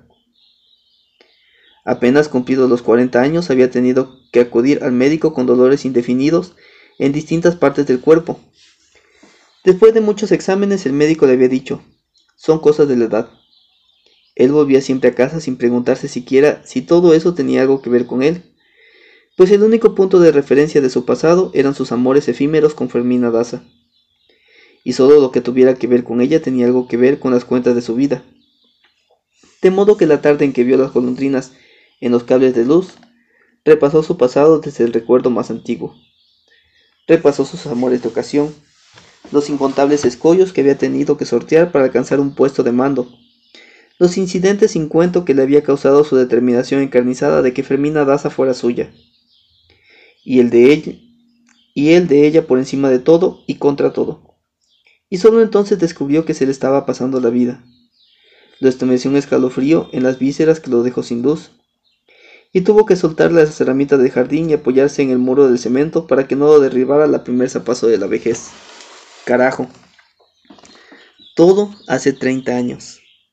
Así era.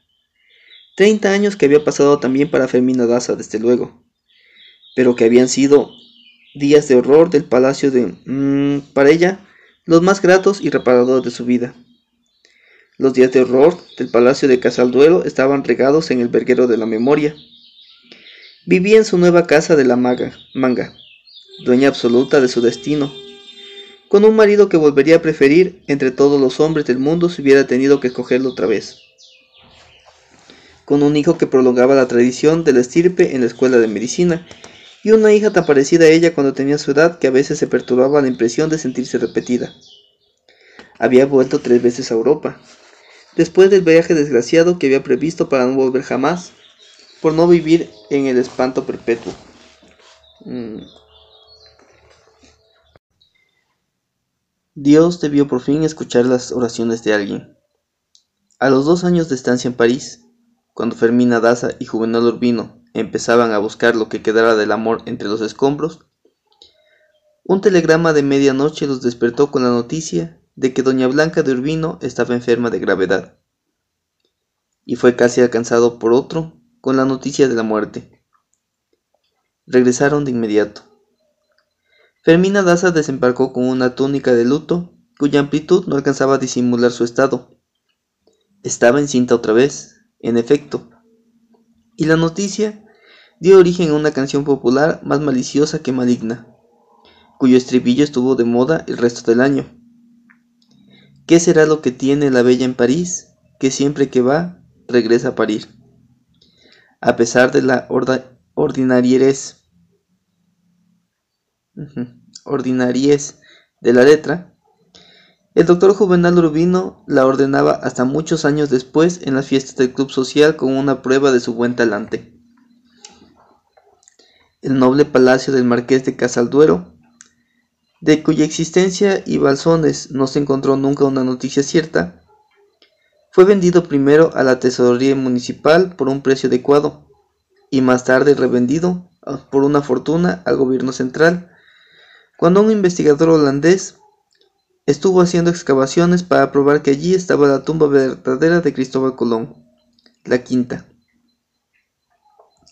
Las hermanas del doctor Urbino se fueron a vivir en el convento de las Salesianas, en reclusión sin votos, y Fermina Daza permaneció en la antigua casa de su padre hasta que estuvo terminada la quinta de la manga.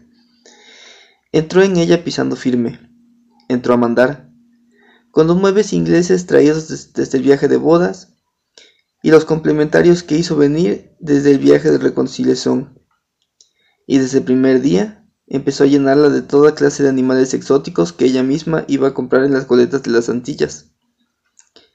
Entró con el esposo recuperado, con el hijo bien criado, con la hija que nació a los cuatro meses del regreso y a la cual bautizaron con el nombre de Ofelia el doctor Urbino, por su parte, entendió que era imposible recuperar a la esposa de un modo tan completo como la tuvo en el viaje de bodas, porque la parte de amor que él quería era la que ella le había dado a los hijos con el mejor de su tiempo, pero aprendió a vivir y a ser feliz con los residuos.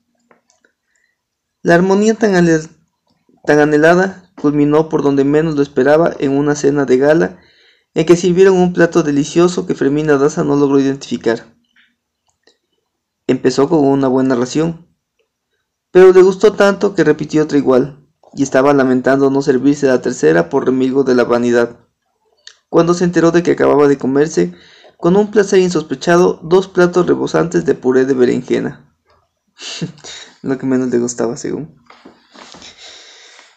Perdió con galanura. A partir de entonces, en la quinta de la manga se sirvieron berenjenas en todas sus formas casi con tanta frecuencia como en el palacio de Casalduero, y eran tan apetecidas por todos, que el doctor Juvenal Urbino alegraba los ratos libres de la vejez repitiendo que quería tener otra hija para ponerle el nombre bien amado de la casa, Berenjena Urbino.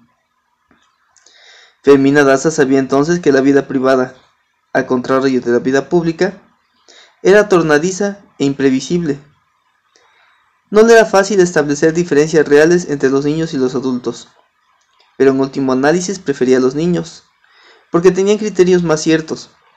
Apenas doblado el cabo de la madurez, desprovista por fin de cualquier espejismo, empezó a vislumbrar el desencanto de no haber sido nunca lo que soñaba ser cuando era joven, en el Parque de los Evangelios, sino algo que nunca se atrevió a decir ni siquiera a sí misma, una sirvienta de lujo. En sociedad terminó por ser la más amada, la más complacida y por lo mismo la más temida. Pero nada se le exigía con más rigor ni se le perdonaba menos que el gobierno de la casa. Siempre se sintió viviendo una vida prestada por el esposo, soberanía absoluta de un vasto imperio de felicidad edificado por él y solo para él, Sabía que él amaba más allá de todo, más que a nadie en el mundo, pero solo para él, a su santo servicio. Si algo la mortificaba era la cadena perpetua de las comidas diarias, pues no solo tenían que estar a tiempo, tenían que ser perfectas y tenían que ser justo lo que él quería comer sin preguntárselo. Si ella lo hacía alguna vez, como una de las tantas ceremonias inútiles del ritual doméstico, él ni siquiera levantaba la vista del periódico para contestar cualquier cosa. Lo decía de verdad, con su modo amable, porque no podía concebirse a un marido menos despótico. Pero a la hora de comer no podía hacer cualquier cosa, sino justo lo que él quería y sin la mínima falla. ¿Cómo iba a ser justo lo que él quería sin saberlo? Que la carne no supiera carne, que el pescado no supiera pescado, que el cerdo no supiera sarna, que el pollo no supiera plumas. Aun cuando no era tiempo de espárragos, había que encontrarlos a cualquier precio, para que él pudiera solazarse en el vapor de su propia orina fragante. No lo culpaba él, culpaba la vida. Pero él era un protagonista implacable de la vida. Bastaba el, el tropiezo de una duda para que apartara el plato en la mesa diciendo, esta comida está hecha sin amor. Y en ese sentido lograba estados fantásticos de inspiración. Alguna vez probó apenas una tisana de manzanilla y la devolvió con una sola frase. Esta vaina sabe a ventana. Tanto ella como las criadas se sorprendieron, porque nadie sabía de alguien que se hubiese atrevido, que se hubiera bebido una ventana hervida. Pero cuando probaron la tisana trataron de entender, entendieron, sabía a ventana. A ah, chingado. Era un marido perfecto. Nunca recogía nada del suelo, ni apagaba la luz, ni cerraba una puerta. En la oscuridad de la mañana, cuando faltaba un botón en la ropa, ella le oía decir, uno necesitaría dos esposas, una para quererla y otra para que le pegue los botones. Todos los era cagante el vato. Todos los días, al primer trago de café y a la primera cucharada de sopa humeante, lanzaba un aullido desgarrador que ya no asustaba a nadie, y enseguida un desahogo. El día que me largue de esta casa, ya sabrán que ha sido porque me aburrí de andar siempre con la boca quemada. Decía que nunca se hacían almuerzos tan apetitosos y distintos como los días en que él no podía comerlos por haberse tomado un purgante. Y estaba tan convencido de que era una perfidia de la esposa, que te peinó por no purgarse si ella no se purgaba con él. Hastiada de su incomprensión, ella le pidió un regalo insólito en su cumpleaños, que hiciera él por unos días oficios domésticos. Él aceptó divertido, y en efecto tomó posesión de la casa desde el amanecer. Sirvió un desayuno espléndido, pero olvidó que a ella le caían mal los huevos fritos y no tomó café con leche. Luego impartió las instrucciones para el almuerzo de cumpleaños con ocho invitados y dispuso el arreglo de la casa. Tanto se esforzó por hacer un gobierno mejor que el de ella, que antes del mediodía tuvo que capitular sin un gesto de vergüenza. Desde el primer momento se dio cuenta de que no tener la menor idea de dónde estaba nada sobre todo en la cocina, y las sirvientas le dejaban revolverlo todo para buscar cada cosa, pues también ellas jugaron al juego. A las 10 no se habían tomado decisiones para el almuerzo porque todavía no estaba terminada la limpieza de la casa ni el arreglo del dormitorio. El baño se quedó sin lavar. Olvidó poner el papel higiénico, cambiar las sábanas y mandar el cochero a buscar a los hijos y confundió los oficios de las criadas. Ordenó a la cocinera que arreglara las camas y puso a cocinar a las camareras. A las once, cuando ya estaban a punto de llegar los invitados, era tal el caos de la casa que Fermina Daza resumió el mando, muerta de risa, pero no con la actitud triunfal que hubiera querido, sino estremecida por compasión por la inutilidad doméstica del esposo. Él respiró por la herida con un argumento de siempre. Al menos no me fue tan mal como a ti te iría al tratar de curar enfermos. Pero la lección fue útil y no solo para él. En el curso de los años, ambos llegaron por distintos caminos a la conclusión sabia de que no era posible vivir juntos de otro modo, ni amarse de otro modo. Nada de este mundo era más difícil que el amor. En la plenitud de su nueva vida, Fermina Daza veía, a Florentino Ariza en diversas ocasiones públicas. y con tanta frecuencia, con tanta más frecuencia cuando más ascendía él en su trabajo. Pero aprendió a verlo con tanta naturalidad que más de una vez se olvidó de saludarlo por distracción. Oía hablar de él a menudo, porque en el mundo de los negocios era un tema constante la escalada cautelosa pero incontenible de la CFC. Lo veía mejorar sus modales, su timidez, se decantaba con una cierta lejanía enigmática. Le sentaba bien un ligero aumento de peso, le convenía la lentitud de la edad, y había sabido resolver con dignidad la calvicie arrasadora.